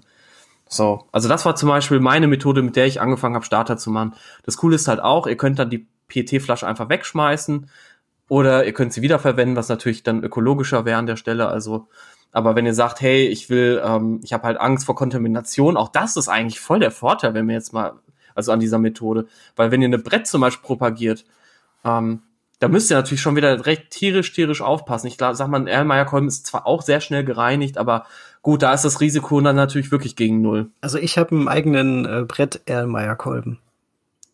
Ja, gut, du bist ja auch wieder ein Snob. also ich habe für jeden Erlen, äh, für, für, für jeden ähm, Bereich mein, Brett. Nee, das tatsächlich nicht. Das wäre halt echt zu krass. Aber Für, also ich habe tatsächlich einen Brett Erlenmeyer Kolben, den ich nur dafür nehme und äh, zwei andere, die nehme ich für in Anführungsstrichen normale Hefen. Das wäre dann auch die die Optimalausstattung, wenn man so möchte. Ein Erlenmeyer Kolben bietet euch halt den Vorteil, dass das ähm, temperaturbeständiges Glas ist. Borosilikatglas heißt das, glaube ich. Uh. Ja, ich wollte mal einen raushauen. Ja. Und ähm, das Gute ist, ihr könnt im Prinzip, wenn ihr wollt, darin auch die Würze kochen, die ihr genau. herstellt. Und damit eben gleich ähm, ja, den, den, den Erlenmeyer-Kolben und die Würze. Und wenn ihr auch noch den Magnetrührfisch, den ihr braucht, dafür hineingibt, dann das ist Rührstäbchen, kein Fisch. Ja, es ist. Da, kommt, da ist kein Fisch drin, der dann irgendwie es heißt da rumschwimmt. Magnetrührfisch. Ach so, ich habe nur, ich habe nur Fisch verstanden, nämlich. Deswegen denk schon so. Warum willst du deinen Fisch da reinschmeißen? Nein, ich möchte keinen Fisch da reinschmeißen. Das würde keinen Sinn machen. Aber wenn man oh, abkocht, wäre es auch egal. Meme im Kopf. Wir müssen ein Meme machen mit so einem Fisch und und ich mit so einem mit so einem Lächeln und dem Daumen nach oben. Oh, ehrlich. Ich ihn in mein in mein Borosilikatglas schmeiße. genau. Also wenn ihr das alles quasi da drin habt, dann ist das eben auch einfach steril und sauber und da kann euch eben nichts passieren. Das ist, das ist ein Riesenvorteil und das Gute ist auch, ein normales Gefäß, wenn ihr da die Würze drin habt, dann müsstet ihr, oder die Würze müsste bei, bei Zimmertemperatur herunterkühlen. Das, den Erlenmeyer-Kolben, den könnt ihr auch in Eiswasser geben, wenn das schnell gehen muss zum Beispiel. Ähm, oder ihr könntet genau, den der einfach... dann halt auch aus, ohne kaputt zu gehen. Genau, der, der kann halt wirklich von 100 Grad quasi einfach auf äh, eine, eine sehr kalte Temperatur ähm, runterkühlen in, in kürzester Zeit, ohne dass das Glas kaputt geht. Was man vielleicht noch bräuchte als wirklich optimaler Stimme, was, was ich aber zum Beispiel auch nicht habe, ist einen passenden Gärstopfen und äh, den man oben in, das, in, den, in den Flaschenhals reinpacken könnte. Oh ja, mit, das ist auch noch ganz gut, ja. Das, das wäre vielleicht noch ganz cool mit einem Gärröhrchen. Und ja, das war's im Prinzip schon. Also ich mache aber trotzdem meine Erlenmeyer-Kolben einfach mit ähm, Küchen, Küchenpapier und mit Alufolie zu das war es eigentlich. Genau, also ich würde statt äh, tatsächlich statt der äh, Küchenrolle halt Frischhaltefolie nehmen, weil es sich irgendwie besser anfühlt. Aber ich glaube, das ist auch einfach wieder Geschmackssache. Ja, also ich mache das tatsächlich so, ich nehme Küchen, Küchenpapier und sprühe das wieder rum mit Starsen ein, mache darüber meine Alufolie. Also das muss jeder so ein bisschen für sich sagen. Das ist halt so ein Ja, ja da gibt's wieder 100 verschiedene Möglichkeiten. Richtig ihr müsst, ihr müsst ja euer, euer Bauchgefühl finden, beziehungsweise euch so ein bisschen, ähm, ja. Oh, nee, Einfach gucken, auch, was ihr da habt. Befriedigen. Ne? Oh Gott. ich muss gucken, was ihr da habt. Ja. der, der, oh nee, der Westi-Klon. Ich jetzt nicht, ja, der, der Westi-Klon spricht aus mir, aber euer, ja, euer innerer, euer Dämon. innerer, ähm, ja, den, wenn der zufrieden ist, dann ist alles okay. Der, der Braudämon. der, der, Putz, der Putzdämon ist es sehr wahrscheinlich eher. Ja. Hm, vielleicht auch der. Ähm, aber ihr könntet auch noch, das habe ich auch schon mal gemacht für so Brett und so weiter, wenn ich die mal für mehr, äh, einfach einen 5 Liter Glasballon nehmen, also wie bei diesen Besserbrauer Brauboxen. Mhm. Das geht auch. Also da ist, ich meine, auch eigentlich egal, weil ihr haut ja dann halt auch einfach das, also ihr braucht es ja nicht irgendwie daraus abfüllen, sondern ihr braucht ja dann einfach nur den Starter dann irgendwo reinschütten und dann von daher braucht ihr dann auch nicht mit einem, wie heißen die Dinger nochmal? Oh, ähm, Abzieher. Ja, dieses ja, Ding. Bierheber. Dieses, ja, Bierheber, genau. Abzieher, Alter. Mhm, aber es war ein guter Hinweis anscheinend. Ja, ja genau, weil, weil man zieht ja die, das Bier halt ab irgendwie. Ja. Was dazu noch natürlich gehört ist, äh, wenn ihr einen Rührfisch habt, dass dann auch ähm, ein Rührstäbchen. Ja, ein Rührstäbchen habt. Ähm, ein Magnetrührer wäre natürlich noch sinnvoll. So also braucht ihr eben die, die Würze dann nicht schütteln. Ihr könnt die damit äh, belüften und dann eben auch die, die Hefe in Schwebe halten später. Genau. Das, auch sehr wichtiger Punkt. Das könnt ihr, da gibt's jetzt auch wieder so ein paar Level, würde ich jetzt sagen. Ich habe mir zum Beispiel einen selber gebaut aus einem PC-Lüfter und einer ähm, äh, Festplattenmagneten und das in eine alte Zigarettenbox oder ne Zigarrenbox äh, gesteckt und habe da ein bisschen rumgelötet, ja. Sieht tatsächlich ganz cool aus und funktioniert. Es gibt das aber auch natürlich als fertige Version zu kaufen und dann auch nochmal mit, ähm, ja, mit einer Art Heizmechanismus, um die ähm, Würze ein bisschen hochzuheizen. Damit die halt die optimale Temperatur während der Vermehrung hat. Genau, sonst müsst ihr da ein bisschen drauf achten, aber ja, da ist, nach oben. Ihr seht schon wieder äh, der Sache keine Grenze gesetzt. Genau. Aber ich sag mal, ein Erlenmeyer-Kolben mit einem Magnetrührer und einem, und einem passenden Rührstäbchen ist schon, also da seid ihr schon wirklich sehr gut ausgestattet. Und selbst wenn ihr den Magnetrührer selber gebaut habt. Ja. Genau, also mittlerweile mache ich das ja auch so. Und es ist halt einfach echt entspannter. Was ihr halt auch noch machen könnt, um die Temperatur nochmal für während des Starters ähm, einfach konstant zu halten, das habe ich mir tatsächlich letztes Jahr mal überlegt, das funktioniert super, ist einfach eine Styroporbox zu nehmen. Also ich weiß nicht, wie, sie, wie diese Pizza-Lieferantenboxen eben oder wir haben die zum Beispiel halt auf der Arbeit halt auch öfter stehen, äh, weil die Hefe halt da drin aus Amerika immer da drin geliefert wird. Aber die gibt's auch in jedem Baumarkt zu kaufen. Das ist wirklich so, das ist kein Ding. Und dann kauft ihr euch einfach so eine Box und einen Inkbird und einen Heizkabel. So, und dann stellt ihr, steckt ihr halt einfach, macht zwei Löcher in die, in die Box rein von der Seite, packt da den Fühler vom Inkbird und das Heizkabel halt eben rein, also fädelt das da so durch. Dann macht ihr noch ein drittes Loch für das Stromkabel und dann habt ihr wirklich im Prinzip euch eine temperaturgesteuerte Starterbox gebaut und das ist eigentlich auch echt cool, weil es kostet keine Ahnung sagen wir mal, Inkbird 35 Euro, Heizkabel 15 bis 20 Euro und ja, die Box vielleicht auch nochmal ein Fünfer und das ist echt, also es kann, könnt ihr auch für Brot oder für, für andere Fermentationen nehmen, also ist schon echt cool. Klingt gut. Wie sieht die perfekte Starterwürze aus, Dave?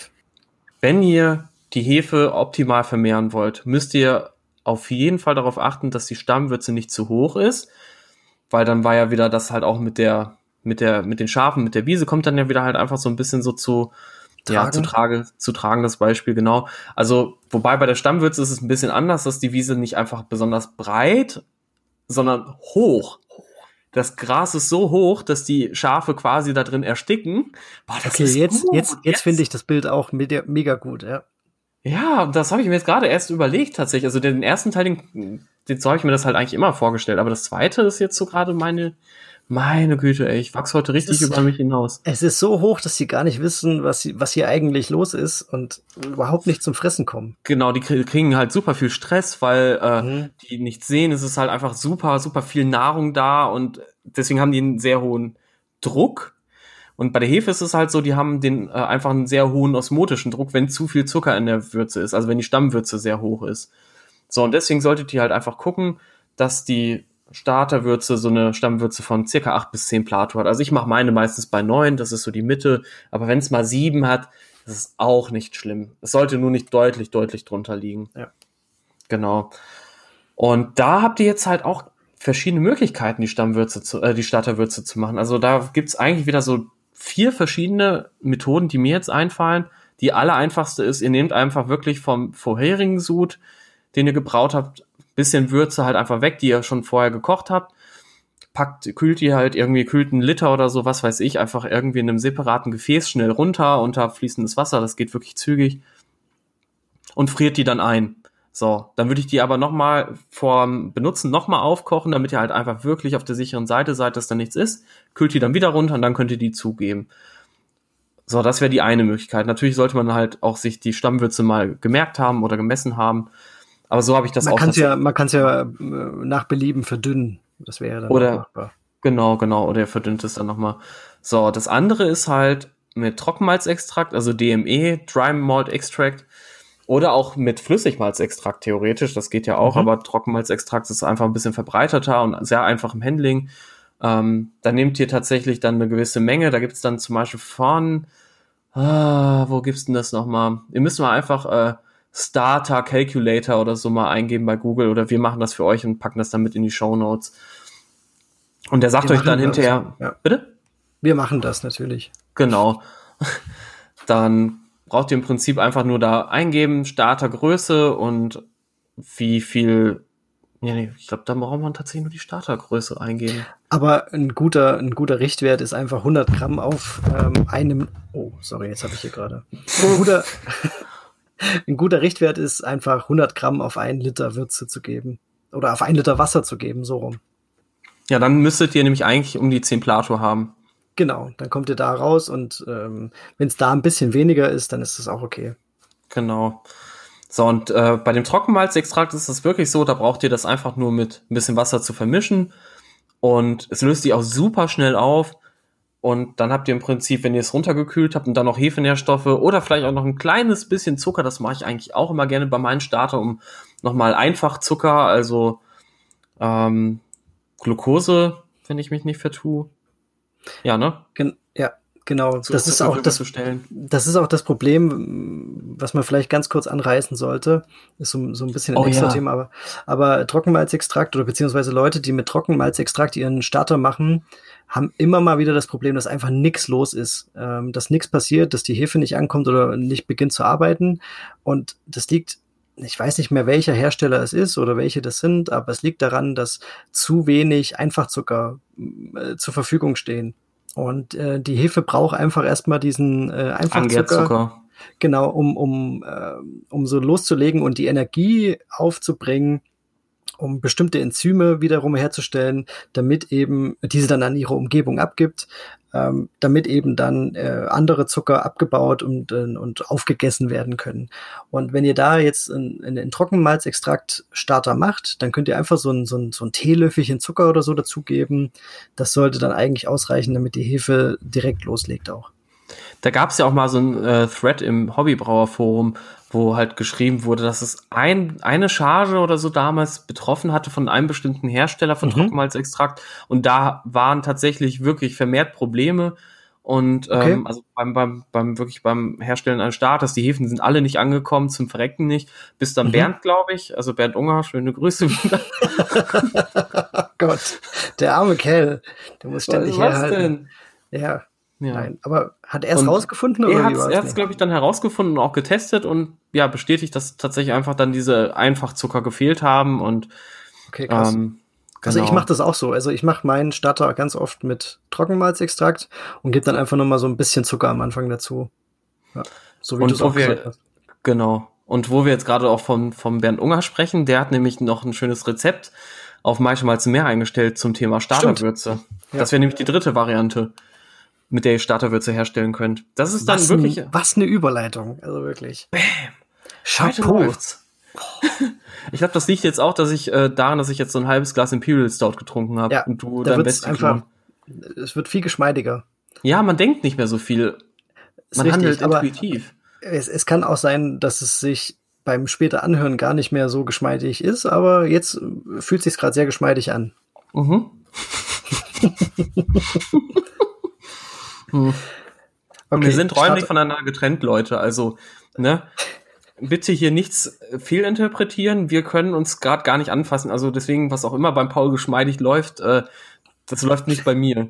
Er, sieht, er sieht auch quasi nur, ähm, wie sagt man denn? Ich sehe dich nur. Achso. Obenrum, ja. Ach so, ja, das auch. Ich sehe ihn, genau. Ja. Okay. Ähm, genau, also der Bernd Unger hatte nämlich tatsächlich ein Rezept für Starterwürze reingemacht. Bei Maische mal zu mehr, das solltet ihr euch auf jeden Fall mal angucken. Also, ich muss mal ganz kurz dazwischenhauen. Vielleicht sollten wir so eine kleine Bernd Unger Kasse machen. Es gibt doch so eine so eine so eine Flugkasse. Weißt du? Und immer wenn wir im Podcast erwähnen, haut einer von uns einen Euro rein, halt je nachdem, wer es gesagt hat. Alter, bin ich mhm. pleite. Du bist auf jeden Fall, ähm, es ist Ende des Monats, also. Nee, ich habe schon Geld. Ach so, na gut, dann hast du ein paar Bernd Unger frei. Toll. Und was mache? Und dann, und dann zahle ich mir das Geld einfach wieder aus, weil der Podcast so gut war, oder? Nee, das krieg, keine Ahnung, ja. Das ist so unsere Sparkasse quasi. Äh, unsere Sparkasse, unser Sparschwein. Unsere Sparkasse. Unsere Sparkasse. äh, ja, aber das, ist, das wäre witzig, eigentlich. Aber oder, oder wenn die Zuschauer, die können ja einfach mal zählen, äh, wie die Zuhörer, meine ich, wie viele Bernd Unger wir in der Folge haben. Oder vielleicht am Ende des Jahres in allen Folgen. Oh, das wäre gut. nicht mal eingeplant und kommt trotzdem wieder vor. Ja. Ja, doch, ich wusste, ich wollte das schon erzählen mit dem Rezept. Und okay. das weiß ich ja, dass das von ihm ist. Okay. Also Bernd Unger hat ja tatsächlich ein schönes Rezept für Starterwürze auf Maischmalz mehr eingestellt. Das habe ich auch ganz oft genommen und funktioniert wirklich super. Und da braut ihr wirklich eine Würze, also stellt eine Würze her.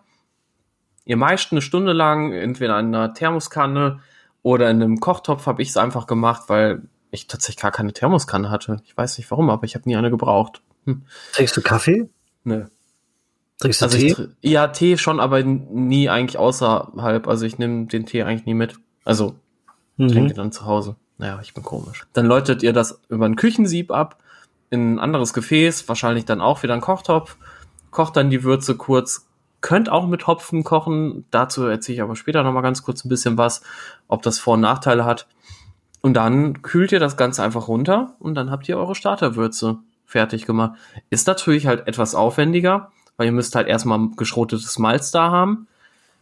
Oder ihr müsst das Malz selber schroten geht ja eigentlich schnell, es sind glaube ich irgendwie 200 Gramm oder also auf jeden Fall kleine Mengen, die ihr da braucht, um so einen Liter Starter oder so zu machen. Das ist echt nicht viel. Genau. Ja, vielleicht ein, äh, so ein Thermomix oder ein ähnliches Küchengerät zu Hause hat. Es gibt auch eine Anleitung für den Thermomix, um solche Würzen herzustellen. Also man kann ja grundsätzlich cool. brauen, ja. Genau. Ähm, aber ähm, das, was ich auf jeden Fall auch testen wollte, ist, wir haben äh, so ein ähnliches Teil da drin einfach die Starterwürze mal zu, zu kochen und vorzubereiten, das würde sich auf jeden Fall auch anbieten. Ja, ist auf jeden Fall viel chilliger, ne? Ja, das Teil kann die Temperatur halten, es kann links rumdrehen, also so, dass quasi nichts kaputt geht, dass es einfach in, in, in Bewegung Ach, keine Elektrolyse, meinst du? Genau. Und ähm, ja, ich glaube, das, das bietet sich super an dafür, wenn man das, ich sag mal, herkömmlich herstellen möchte. Dann mhm. muss man ja auch nicht unbedingt dabei bleiben kann das einstellen und ja, das stellt die Starterwürze her, das Teil. Genau, also und das ist wirklich auch echt eine, ja, auch eine relativ einfache Variante, ist vielleicht ein bisschen aufwendiger als die mit äh, Trockenmalzextrakt, aber ich sag mal, wenn ihr sonst nichts da habt und ihr müsst einen Starter machen, voll, völlig easy. Also ich sag mal, das ist ein Aufwand von circa einer Stunde, mit, wo man mal immer mal wieder ein bisschen was machen muss, aber ihr kennt das ja beim Brauen, beim meisten müsst ihr jetzt auch nicht alle zehn Minuten da gucken. Genau. So, und dann gibt's noch eine vierte Variante, die ich nämlich auch ziemlich, ziemlich geil finde, weil die, das ist wieder so, so der Style-Faktor, den du ja so. Äh, der ist super wichtig, ja. Ja, voll. Und da, da muss ich halt auch echt sagen, der, der Style-Faktor überwiegt da total. Das ist nämlich die Proper Starter-Geschichte. Und Proper Starter ist tatsächlich von Omega Yeast Labs aus Chicago und das ist ja fertige, autoklavierte, also sterile Starterwürze aus der Dose vollgepackt mit Nährstoffen. Und das ist echt ziemlich, ziemlich schick. Also ihr braucht im Prinzip die Dose nur aufmachen, den Inhalt in Erlenmeyer-Kolben oder in euren Hillybilly PET-Container reinzuhauen. In euren Turnschuh. In euren Turnschuh, genau. Dann nochmal einfach die Dose nochmal auffüllen mit, mit warmem Wasser. Das ist wichtig, damit sich halt nochmal, falls da irgendwelche festen Bestandteile noch sein sollten, auflösen. Und das dann auch nochmal reingeben. Fertig. Und dann ja. die Hefe rein. Und dann habt ihr den Starter gemacht. So einfach ist das. Also das ist echt mega. Du hattest mir auch schon was mitgebracht davon, Dave. Mhm. Und ich habe das auch super gern genutzt. Also es geht halt mega schnell damit und man hat halt dieses ganze Drumherum nicht mit irgendwie, wie kriege ich jetzt die Starterwürze an Start, sondern du hast die Dose, du nimmst sie raus, fertig. Also genau, und die muss nicht mal irgendwie besonders gelagert werden. Die könnt ihr halt einfach irgendwie im, im Küchenschrank oder so reintun. Ihr müsst da nur halt drauf achten. Also da steht auch zwar extra drauf, do not drink, not beer. aber es sieht halt eigentlich erstmal aus wie eine, wie ein Dosenbier. Ja, sieht ja, aus wie voll. ein geiles Craftbier, ja. Mega. Steht zwar dick Proper Starter drauf, aber könnt ihr halt auch irgendwie, ne? Auch wenn du so ein paar Vesti-Clones getrunken hast und dann noch so einen Absacker nehmen möchtest, kann es schon mal sein, dass du zur falschen Dose greifst. oh Mann, ja. Und da ist es wirklich, also der Aufwand geht dagegen null und ihr habt halt auch, was ich auch noch echt cool finde, den Vorteil, dass die, dass die Würze schon direkt ganz viel Hefenahrung drin hat. Ja, also ihr braucht eh noch mal dazu sagen, wenn ihr Variante 1, 1 bis 3 bevorzugt oder durchführt, dass man auf jeden Fall auch auf äh, Hefenährstoffe achten sollte. Genau. Dass man die mit zum Starter gibt. Das ist zum Beispiel sowas wie Zink dabei, was super wichtig ist. Und, oh ja. Aminosäuren, also genau. FAN. Und ungesättigte Fettsäuren, Lipide. Das macht auf jeden Fall Sinn, das auch noch mit zu eurem Starter hinzuzugeben, um es der Hefe so richtig mollig warm zu machen. Ich dachte jetzt, um es so richtig der Hefe zu geben, ey. Nein, das, das würde ich nie sagen. Warum nicht? Nein. Weil du ein alter Mann bist. Ja, ich glaube schon. Das liegt hinter mir. Deine wilden Jahre sind vorbei, denkst du? Aber hallo, ja, ja. Nicht mit mir.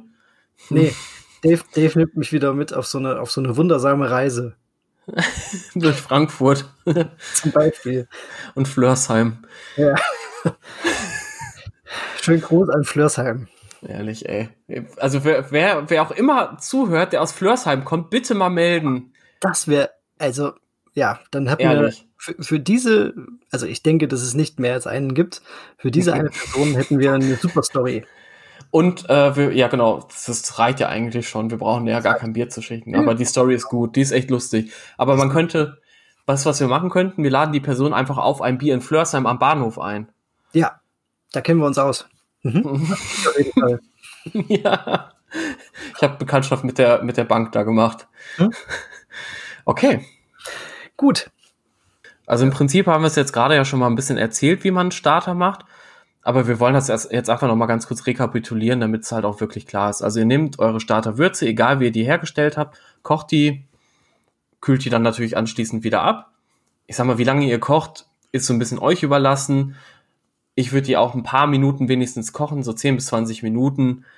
Ihr braucht die aber nicht eine ganze Stunde zu kochen, weil da geht's ja, wie gesagt, nicht darum, irgendwie DMS auszutreiben, sondern halt einfach nur ähm, wegen des Sicherheitsaspektes, wegen der Keim, äh, wegen der ähm, Geschichte, dass es halt eben keimarm sein soll.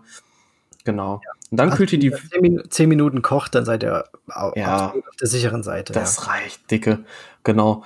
Dann kühlt ihr die Würze ab auf eure Temperatur, auf, mit der ihr die Hefe vermehren wollt. Und das ist vielleicht auch nochmal ganz wichtig. Die Temperatur beim Starter ist immer, also sollte immer, ja genau, also immer mindestens Raumtemperatur oder bei Quikes gerne wärmer. Das muss man schon sagen. Oder Saisonhefen auch. Aber es ist egal, ob ihr untergärig oder obergärig vermehren wollt. Ähm, Raumtemperatur ist das, was ihr haben wollt für den Starter. Genau, bei Lactobacillen würde ich auch nochmal eine Einschränkung machen, die brauchen es auch ein bisschen wärmer. Also es gibt, es gibt Lactobacillus blends, zum Beispiel den von Omega Yeast, der ist sehr, sehr temperaturunempfindlich. Das heißt, den kann man halt auch bei 20 Grad vermehren. Aber ansonsten, also wenn man das überhaupt machen muss, aber ansonsten würde ich es tatsächlich auch immer bei Zimmertemperatur machen. Vorher, wenn ihr die Würze in das Gefäß, in den, Gerl, Gerlmeierkolben, genau, in den Erlenmeierkolben reinhaut, gerne auch da schon mal belüften und dann die Hefe rein. Und wenn ihr dann halt seht, dass so nach ja, circa 24 bis 36 Stunden einfach schon so Kräusen entstehen, ihr seht einfach Kohlensäure, ähm, Bläschen aufsteigen, eine Hefetrübung ist auch nochmal ein gutes Indiz. Also da wird die Farbe verändert sich halt einfach so ein bisschen halt auch von dem, von dem Starter. Wenn ihr das halt alles habt, dann könnt ihr euch sicher sein, dass tatsächlich da Extraktabbau stattgefunden hat. Ihr könnt natürlich halt auch nochmal messen mit einem Refraktometer oder so oder mit einer Spindel, aber normalerweise braucht, braucht ihr das nicht machen, wenn ihr halt eins von den drei Zeichen halt entdeckt. Also Kreusen, aufsteigende Kohlensäurebläschen oder die Hefetrübung. Im besten Fall habt ihr alle drei. Ja, messen ist natürlich die sichere Variante, aber birgt natürlich wieder äh, ja, Gefahren, dass ihr euch irgendwie eine Infektion einfangt. Genau. Man kann den, also das ist halt auch nochmal so eine, so eine Glaubensfrage, Starter dekantieren oder nicht. Das machen viele, ich mach's nicht, weil A, sollte man es sowieso nur machen, wenn man wirklich die, den Starter dann wieder in den Kühlschrank tut und die Hefezellen genug Zeit haben, sich von oben einfach wirklich, also aus, aus der, aus der Flüssigkeit sozusagen sich abzusetzen an Boden. Weil wenn ihr das nämlich, wenn ihr quasi einen Starter auf Magnetröhre habt, dann die, den Starter abdekantiert und dann, ähm, und dann sozusagen quasi den Bodensatz nehmen wollt, den wird es nämlich dann gar nicht mehr geben, weil halt einfach die Hefe noch in der Schwebe war zu dem Zeitpunkt durch die ganze Bewegung. Und dementsprechend gibt dem Starter dann schon mal richtig Zeit. Manche sagen, glaube ich, 24 Stunden oder so, bis halt wirklich die ganzen Zellen sich abgesetzt haben. Dann könntet ihr den Starter dekantieren. Es macht aber sensorisch keinen Unterschied, wenn ihr den ganzen Starter auch bei einem untergärigen Starter 2 Liter auf 20 Liter, ähm, also 2 Liter Starter auf 20 Liter Würze reinhaut. Das macht sensorisch, also habe ich festgestellt, keinen Unterschied. Ja, das ist, das ist ja die, die Angst, die die Leute haben, die die Hefe abdekantieren, dass den Starter. Einmal, äh, den, den Starter, genau. einmal eben, äh, um, weil es natürlich, es ist ähm, oxidierte Würze, es ist, ähm, dann ist es vielleicht auch noch eine untergärige Hefe, die ihr benutzen wollt. Das ist natürlich nicht das, schmeckt natürlich nicht so, wie, wie euer Bier irgendwie schmecken soll, aber wie der Dave schon sagt, es macht sensorisch keinen Unterschied.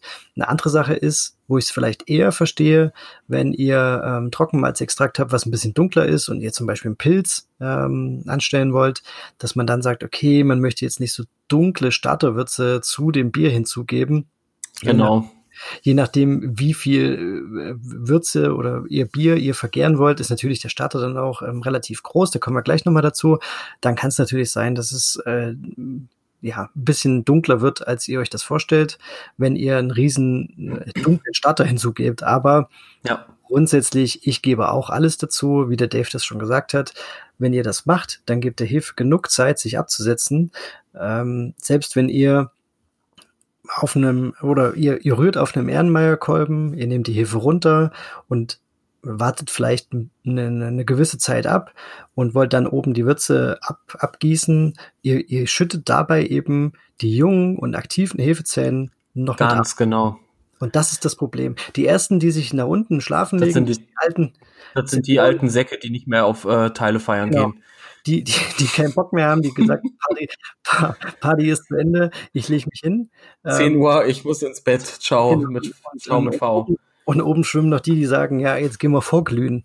Und ähm, das, das ist das Problem dabei. Ehrlich. Wenn ihr es macht, ist überhaupt kein Thema. Wenn ihr das machen wollt, dann stellt es aber wenigstens mal einen Tag in, in den Kühlschrank, so dass ich das wirklich richtig schön alles absetzen kann und ihr ganz, ganz klare Würzen oben abgießt.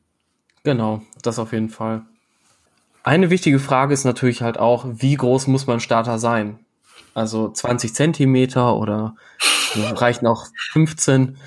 Das ist natürlich jetzt so die wichtige Frage. Das ist die, die Frage der Fragen. Die haben wir uns auch bis zum Ende aufgehoben. Ganz genau. Also, ganz einfach erstmal gesagt, zumindest ist es meine Faustformel, die habe ich auch im Hobbybrauforum gefunden und funktioniert für meine Biere echt super. Bei obergärigen Bieren 5% von, vom Volumen, das ihr sozusagen vergären wollt. Also das heißt, ihr macht bei einem 20 Liter Sud ist euer Starter 5%, bei einem obergärigen Bier, das wäre dann also, äh, wäre das ein Liter, wenn ich mich nicht verrechne. Ja, genau. Boah, bin ich gut. Super, super umgerechnet, ja. Genau, oder einfach gut auswendig gelernt. genau. Bei äh, untergärigen Bieren würde ich immer 10% nehmen, mindestens. Und wenn ihr dann natürlich aber, also da ist jetzt halt einfach vorausgesetzt, dass ihr eine moderate Stammwürze von bis zu, ich sag mal, 14 Plato habt. Wollt ihr einen Bock vergären, ab 16 Plato oder noch stärker, würde ich euch empfehlen, die Angaben von vorhin, also die Prozentangaben zu verdoppeln. Das heißt 10% bei obergärigen Bieren und dann halt eben, ja, wenn es dann tatsächlich sogar 20 Prozent dann bei untergärigen Bieren, oder? Ja. Ich habe es ich hab's noch nie gemacht, muss ich ehrlich sagen. Ich habe noch nie ein untergäriges Starkbier mit so einem Starter gebraut.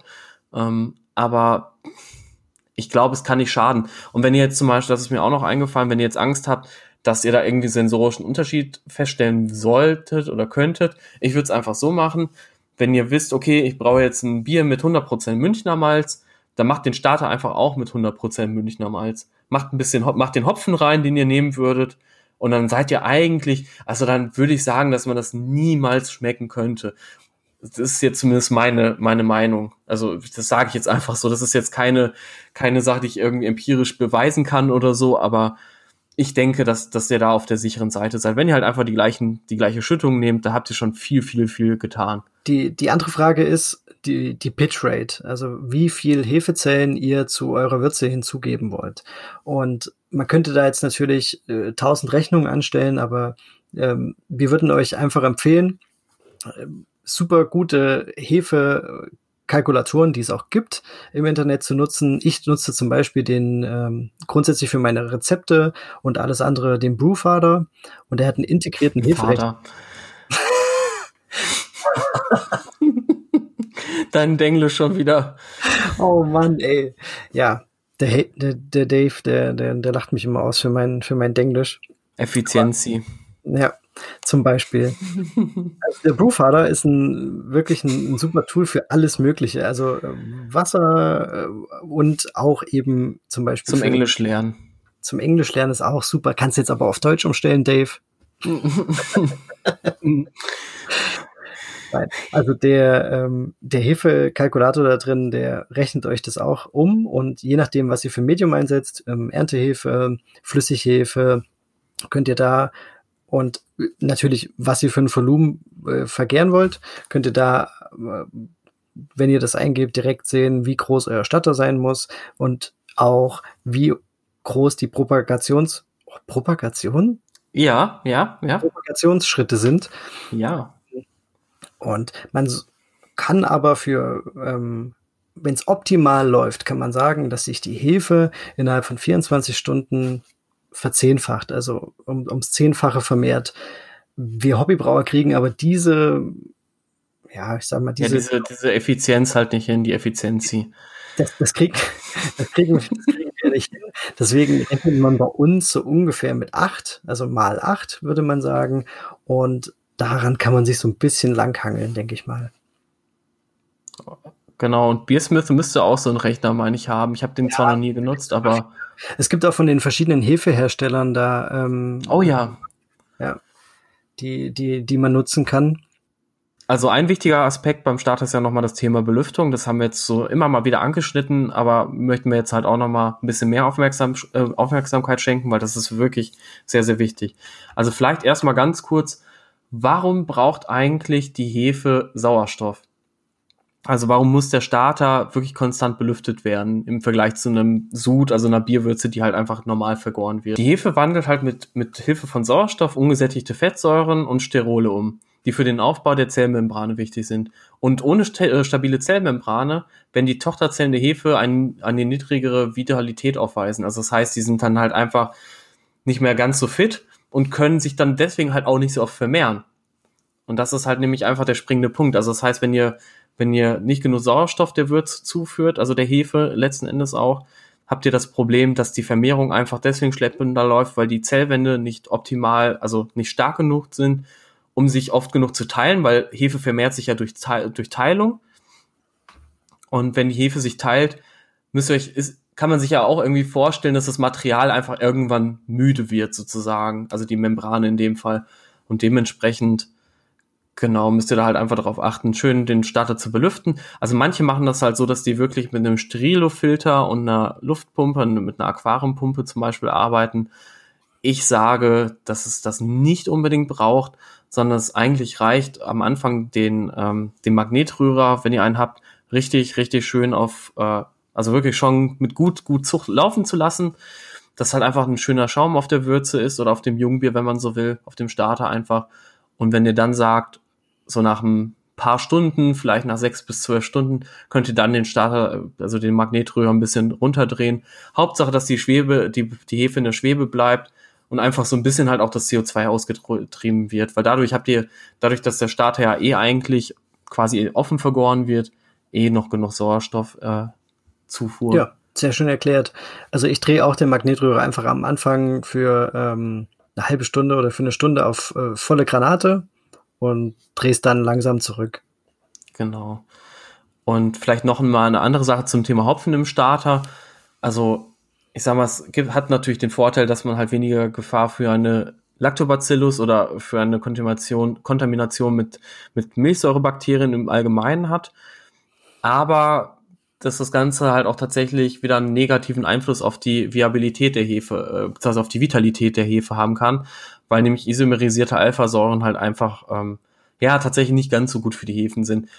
Also es ist halt einfach so, dass es ein Faktor ist, der da mitspielt. Wie wichtig der jetzt ist, weiß ich jetzt auch nicht. Ich mache meine Starter meistens ohne, weil ich halt einfach keine Lust auf den ganzen Trub habe und so weiter und die Hefe irgendwie so halbwegs reinhaben möchte.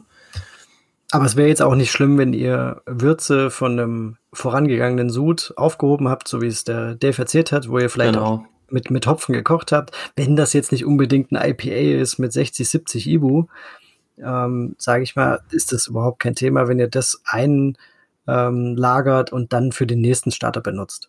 Eine andere Frage, die immer wieder auftaucht, ist, ob man einen Starter mit Trockenhefe machen sollte oder kann. Und ähm, hier ist es so, da kann man wieder dieses Bild, was wir vorhin erzeugt haben, beziehungsweise mir fällt da auch noch eins ein. Ähm, stellt euch vor, Dave, jetzt kommt's. Oh oh, ihr fangt beim Ohrschleim an. Nein, nein, nein, pass auf. Also ich, ihr geht auf eine Party und am Anfang guckt man sich so ein bisschen um, es gibt genug Essen und Trinken und ähm, man kommt so ein bisschen rein und es wird immer, es wird immer cooler. Man ist so richtig gut in, äh, so richtig gut drauf, isst und trinkt und ähm, sagen wir mal, die, die, die Gästezahl ist auch so auf dem Peak angekommen und danach wird es eigentlich immer wilder und, und weniger. Und genauso ist es bei der, bei der Trockenhefe. Die Trockenhefe wird da, das ist echt, die Trockenhefe wird da quasi dehydriert, wo die Party so am, am Kochen ist. Also alle richtig, alle am Schwitzen sind so. Alle haben mega Bock, alle haben ähm, wirklich, ähm, es, ist, es, es sind die, die meisten. Sie sind alle am Bewegen. Genau, sie sind am Dancen. Es sind einfach alle am, am Kochen. Dann wird die ganze Sache eingefroren und diese Party-Crowd, die wird dann quasi als Trockenhefe euch zur Verfügung gestellt und ihr könnt die dann zu eurem Sud hinzugeben. Genau. warum es jetzt quasi kontraproduktiv ist, damit einen, einen, kurzfristigen Starter zu machen, ich sage extra kurz, kurzfristig dazu, wenn ihr jetzt denkt, ihr habt ein Päckchen ähm, Trockenhefe, wollt am nächsten Tag brauen und wollt jetzt so einen 24 Stunden oder 36 Stunden Starter machen, die Hefe, die ihr zu der Würze vom Starter hinzugebt, ähm, die ist einfach nur auf Party aus. Also die will einfach nur essen, trinken, Spaß haben und und sich quasi nicht vermehren, und das ist ja das Ziel eines Starters, sondern die wird einfach nur die Nährstoffe, die da sind, aufessen, die jungen Partygäste, wenn du so möchtest, ähm, werden, zu, werden zu älteren Leuten und irgendwann, wenn die Nährstoffe eben weg sind, werden die abgekehrt. Das geht aber schnell bei dieser Party. Ja, die ist halt, es ist ja auch nur ein kleiner Starter. das Ding ist, ihr werdet natürlich sehen, dass der Starter, ähm, dass da was passiert. Es werden Kreuzen aufsteigen, es wird äh, CO2-Bläschen an der Seite aufsteigen, aber ihr gebt eben keine vitalen, keine äh, super gut gelaunten Hefezellen zu eurer Würze, sondern ja so ein Mittelding, ne, die, die sich schon so ein bisschen satt gegessen haben. Und das ist das Problem. Man kann grundsätzlich mit, mit Trockenhefe einen Starter machen, sollte dann das aber über mehrere Tage machen und hochpropagieren, damit eben diese äh, Hefezellenvermehrung stattfindet und eben nicht nur so ein kurzfristiges ja, so eine kurzfristige Partycrowd äh, zur, zur, zur Würze gegeben wird.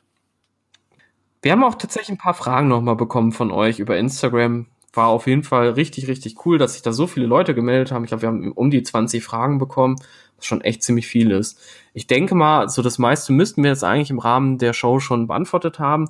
Ich würde aber gerne trotzdem einfach mal ein paar vorlesen und die nochmal gesondert beantworten. Äh, Rabbräu hat tatsächlich eine Frage gestellt. Lieber Split-Batches oder Ernten? Ich glaube, das trifft nicht ganz das Thema der heutigen Folge, ist aber an sich eine ganz gute Frage. Und wir würden das ganz gerne einfach mal in eine nächste Folge, in eine andere Folge mit reinnehmen. Patrick Smashes Pumpkins fragt, ab welcher Würzemenge braucht man Starter? Das ist natürlich jetzt auch wieder so eine schwierige Frage, weil es kommt ja darauf an, wie viel Hefe du zur Verfügung hast. Wenn du natürlich und was du brauen willst, wenn du jetzt einen, ein Vollbier, also mit 12 Plato ungefähr brauen willst, 5% Alkoholgehalt und hast dafür, keine Ahnung, für ein untergäriges Bier zwei Päckchen Trockenhefe, bist du völlig safe. Willst du ein Doppelbock mit, weiß ich nicht, 23 Plato machen, hast ein Päckchen Hefe, untergäriger am besten noch, dann kommst du damit nicht hin. Also das, das reicht dann halt niemals. Und dementsprechend kann man das so, so pauschal nicht sagen. Es kommt einfach, wie gesagt, darauf an, wie viel Hefe du zur Verfügung hast. Hopfenrin hat uns auch eine Frage geschickt, sogar drei. Äh, eine davon war tatsächlich Trockenhefe wirklich nur draufstreuen. Und ja, das ist halt auch eher eine Frage für einen anderen Podcast, aber vielen Dank auf jeden Fall dafür. Äh, die würden wir dann einfach nochmal an anderer Stelle beantworten, wo es dann ein bisschen passender ist, weil hier soll es ja wirklich nur um, ihr habt schon Hefe und wollt hier halt irgendwie vermehren gehen. Muss es immer professionelle Nahrung bzw. Zubehör sein? Wie sieht gegebenenfalls eine einfache Lösung aus? Ja, die Frage haben wir jetzt auch schon so ein bisschen beantwortet, oder Paul? Zumindest zum Teil. Also ja, also vom, vom Equipment her haben wir ja gesagt, es muss nicht mega professionell sein. Ihr könnt es mit einfachsten Dingen anstellen und die Hefenahrung ist im Prinzip, ihr müsst da auch nicht unbedingt ähm, professionelle oder, oder, oder kommerziell erwerbbare Nahrung kaufen. Ihr könnt auch also Hefenahrung. Hefenahrung, ja. Genau.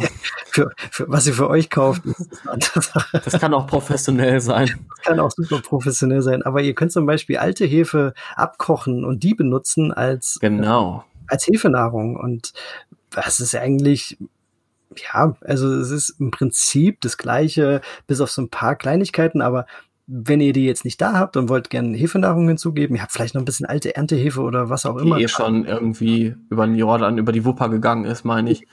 Über die Wupper, genau. dann, dann könnt ihr das benutzen und das wäre dann wirklich so diese Low-Budget-Variante das war jetzt eine Frage, die wir nicht bekommen haben, aber da habe ich mir einfach nochmal Notizen gemacht, weil ich das auch schon oft gelesen habe.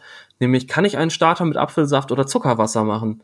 Und da muss ich ganz klar sagen, oder sagt halt auch Chris White, also Dr. Chris White von White Labs, der das Buch Yeast geschrieben hat, sehr, sehr zu empfehlen, packen wir mit in die Show Notes. Mhm. Ähm, nein, das geht nämlich nicht, weil die Hefe Maltose braucht, also ein, kein Einfachzucker, sondern einen komplexeren Zucker um, und die Hefe das Enzym verliert, welches Maltose in einfachere Zuckerarten umwandelt. Also das steht zumindest so in dem Buch und das macht halt auch einfach Sinn. Ihr, wenn ihr zum Beispiel einen Cider vergären wollt und ihr habt eine Cider-Hefe oder ich hatte zum Beispiel mit einem Kumpel zusammen, wir haben äh, von Jan Kempka, schöne Grüße nach Münster und an Nicole natürlich auch an der Stelle. Von denen haben wir einen Cider gehabt, der ziemlich, ziemlich lecker war und wir haben halt einfach die Hefe mal benutzt, um unseren eigenen Cider damit zu machen. Und den haben wir natürlich wieder mit Apfelsaft angefüttert, weil da macht es halt Sinn, dass also die Hefe in dem Medium zu vermehren, in dem sich die Hefe halt auch wohlfühlt oder wo die vorher drin war. Wenn ihr jetzt zum Beispiel eine Weinhefe vermehren wollt, würde ich halt auch einen, einen Weinmost, also einen Traubenmost nehmen, der halt eben einfach die entsprechenden Zuckerarten bereitstellt. Und deswegen solltet ihr auch wirklich vermeiden, einen Starter mit Zuckerwasser oder mit Apfelsaft zu machen, das wird einfach nur nach hinten losgehen. Und ihr vermehrt die Hefe nicht, sondern ihr tötet die eigentlich. Also ihr tötet die Hefe nicht, sondern ihr verringert die äh, Vitalität der Hefe und die Viabilität. Ihr merkt, das Thema ist super vielschichtig und grundsätzlich das Thema Hefe ist natürlich auch so eine Sache, da könnte man stundenlang drüber erzählen und wir mussten uns jetzt auch schon so ein bisschen einschränken, was das angeht. Und wir machen da auch gerne noch mal mehr Folgen dazu, was zum Beispiel das Thema Trockenhefe angeht oder Pitch Rates und so weiter.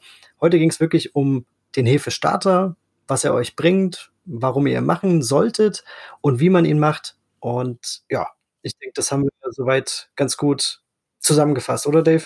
Das denke ich auch. Also es ist schon wieder länger geworden als geplant, aber wir schneiden das ja auch noch zusammen und also ich schneide das noch zusammen und genau. Also ich denke auch, das sollte euch einen richtig, richtig, richtig guten Einblick auf jeden Fall erstmal in das Thema geben. Und wie gesagt, wenn ihr mehr lesen wollt, holt euch einfach mal das Buch von Dr. Chris White. Das ist echt super. Das habe ich mir auch tatsächlich, um mich auf die Folge vorzubereiten, nochmal angetan. Das ist echt ziemlich gut. Und ja, einfach, einfach äh, auch viele selber testen und eigene Erfahrungen machen würde sich auch super anbieten für ein, für ein, genau wie du sagst, äh, für selber testen, für einen kleinen Split-Badge vielleicht. Gebt einmal die Hilfe direkt hinzu, macht einmal einen Starter, mhm. ein bisschen das auch für euch selber raus. Und wir packen auf jeden Fall auch in die Shownotes noch ein paar Anregungen. Also mir fallen da auch noch ein paar Links ein, die man genau, vielleicht. Von Philosophy zum Beispiel. Genau, die man äh, sich auf jeden Fall noch mal begleitend durchlesen kann. Die packen wir auf jeden Fall noch mal in die Shownotes. Genau, klingt gut.